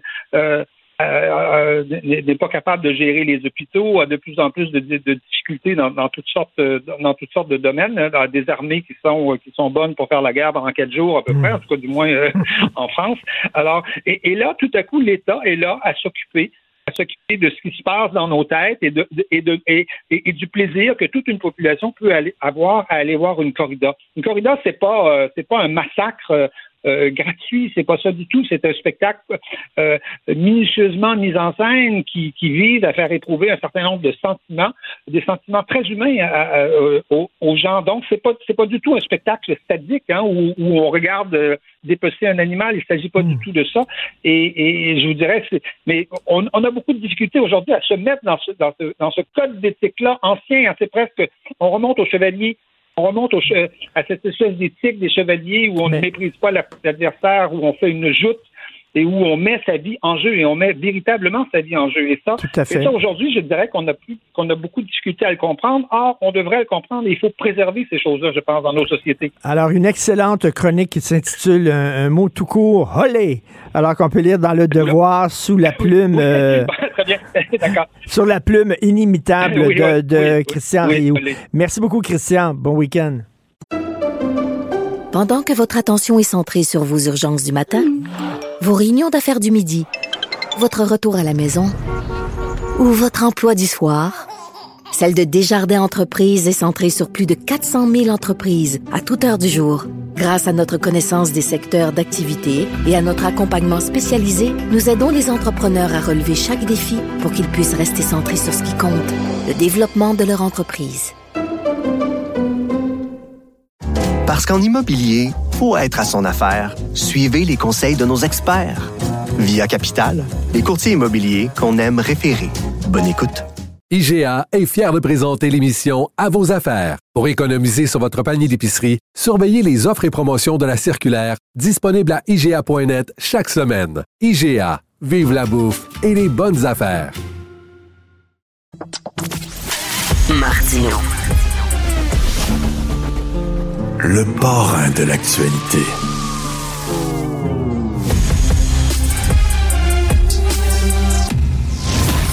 Gilles Proulx. Bonjour, mon cher Richard. Richard Martineau. Pauvre petit lapin. La rencontre. Point à l'heure des cadeaux. Je serai pas là, là à vous flatter dans le sens du poil. Point à la ligne. C'est très important, là, ce qu'on dit.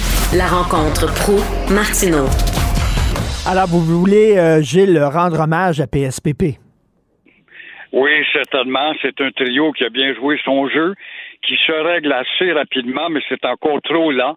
Une histoire qui aurait dû être réglée il y a déjà des décennies et un problème qui se réglerait en une minute et demie si on avait été euh, un peu plus téméraire Mmh. et affirmatif pour justement euh, démontrer que le Québec est une société à part qui n'a rien à voir avec des lois coloniales.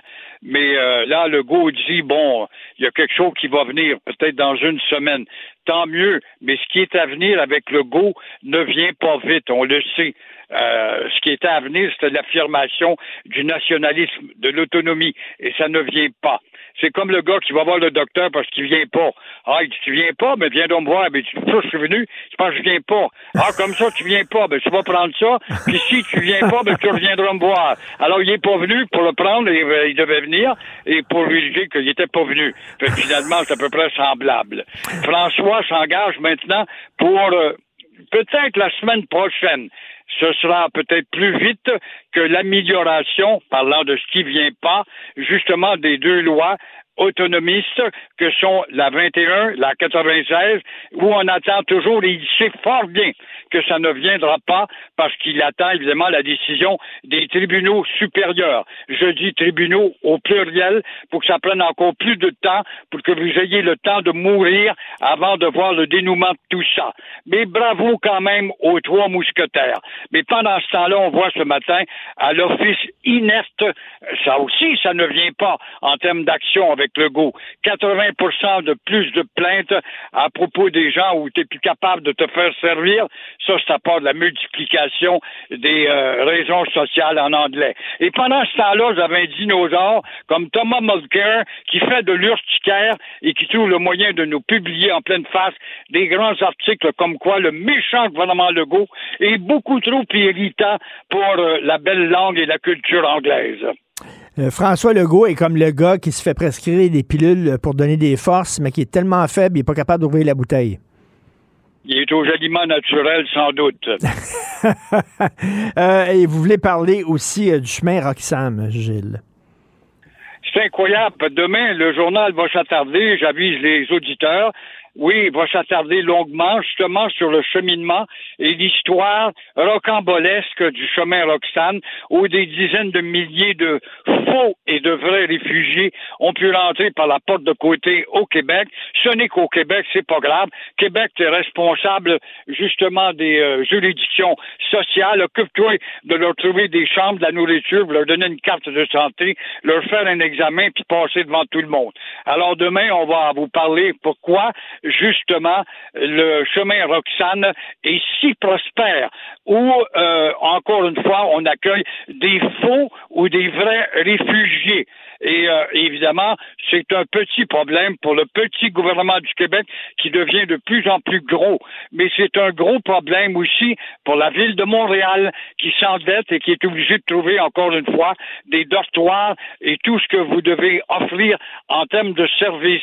Le fédéral, lui, il dit, ben nous, au fédéral, vous connaissez notre conjugaison, on travaille là-dessus. On travaille sur ce dossier avec Trudeau. On travaille toujours là-dessus avec Trudeau. C'est incroyable comment comment cet homme travaille. Mais ça fait plus de cinq ans que le problème grossit de semaine en semaine, mm. mais il travaille dessus. C'est pas mm. normal. Normalement, si euh, vous étiez un gouvernement normal, non pas un gouvernement qui hypocritement cherche à grossir la population, que ce soit des faux ou des bons réfugiés ou des immigrants tout court, son objectif de 100 millions est derrière tout cela, et je pense qu'il faut l'inclure là-dedans, justement, c'est quelques vingtaines de milliers pour l'instant, et ça va aller en gros 600. Alors, au fond, le gouvernement fédéral, ça fait son affaire, puisqu'il ben y a toujours l'objectif du 100 millions d'ici quelques années. Ben non, mais là, c'est rendu permanent, le chemin Roxham. On est en train de faire des structures pour rendre ça permanent, alors que c'était censé être un accident, le chemin Roxham. Exactement. C'est alors à ce moment-là, ben si tu es supposé de faire un poste de douane permanent, ça veut dire que là, avec des vrais officiers, on va être obligé de voir à faire des enquêtes et ne pas laisser entrer aussi facilement ces gens qui, sous le couvert du faux ou du vrai réfugié, ça, c'est à part de ceux qui sont fondus dans la population et qui appartiennent à des éléments douteux. Alors, pourquoi pas dire tout simplement, voulez-vous, on met une barrière, quand on a du courage, on met une barrière, et puis allez rentrer par la colle, tout simplement avec la paperasse et la lenteur que ça représente. Mais en attendant, encore une fois, le Canada est un pays généreux, mais qui porte bien son titre de porte de grange où il est aisé d'entrer. Et en terminant rapidement, euh, le prix de l'essence, comment ça se fait que ça varie selon les régions? J'en reviens pas. Pour la première fois ce matin, en voyant les manchettes, euh, j'ai examiné ma facture. J'ai fait un plein 68 dollars. J'ai 7 dollars 25 là-dedans qui va au petit gouvernement du Québec. J'ai 3 dollars 25 qui va au gros gouvernement d'Ottawa. Ça, c'est à part des gros profits qui vont multinationales et qui travaillent toujours, apparemment, apparemment, à, à nous sortir une essence propre, nous attendons. Ils font mieux de se dépêcher parce qu'ils vont être dépassés par la ferveur de l'électricité. Mais imagine-toi, Richard, si on réussissait à sortir une essence propre. Ça, ça ferait fermer la boîte à tous ceux qui dénoncent justement la pollution, l'oxyde de carbone, etc. Alors, pendant ce temps-là, tout le monde perçoit, les grosses multinationales perçoivent dans nos poches, Ottawa perçoit, Québec perçoit, en plus de ça, Montréal perçoit parce qu'on envoie une ritournelle et une ristourne à, Montréal. Alors, on ne nous explique pas pourquoi. Par contre, ce matin, comment se fait-il qu'il y a tant d'écart, c'est la même essence entre Trois-Rivières et Montréal. Il y a des fois, ça peut atteindre un écart de 20 cents. Ce matin, c'est 10 cents. Pourquoi? il n'y a personne qui est capable de nous expliquer le mystère des entourloupettes, justement, en termes de taxation pour faire de l'argent au gouvernement, faire semblant de souffrir aux autres aussi, mais ils retirent, ils ont moins de misère. Si l'économie est au ralenti, mais par contre l'essence monte, on sait fort bien que les revues montent dans le coffre de l'État également, et euh, les perceptions aussi de la part des multinationales qui font de la recherche pour une essence propre et pour le fédéral, bien sûr, qui se fait une belle jambe pour dire que lui, il travaille à l'amélioration de l'économie ben, ça fait rien. Le contribuable va payer. Merci. Bon week-end, Gilles. Toi aussi, au revoir. Merci. Merci à toute l'équipe à la recherche. Florence Lamoureux, Marianne Bessette, André Sylvain Latour, Cybelle Olivier et Louis-Antoine Lemire. Merci beaucoup à la réalisation, à la régie, Jean-François Roy et Charlie Marchand. Passez un excellent week-end. On se reparle lundi, 8h30. Cube Radio.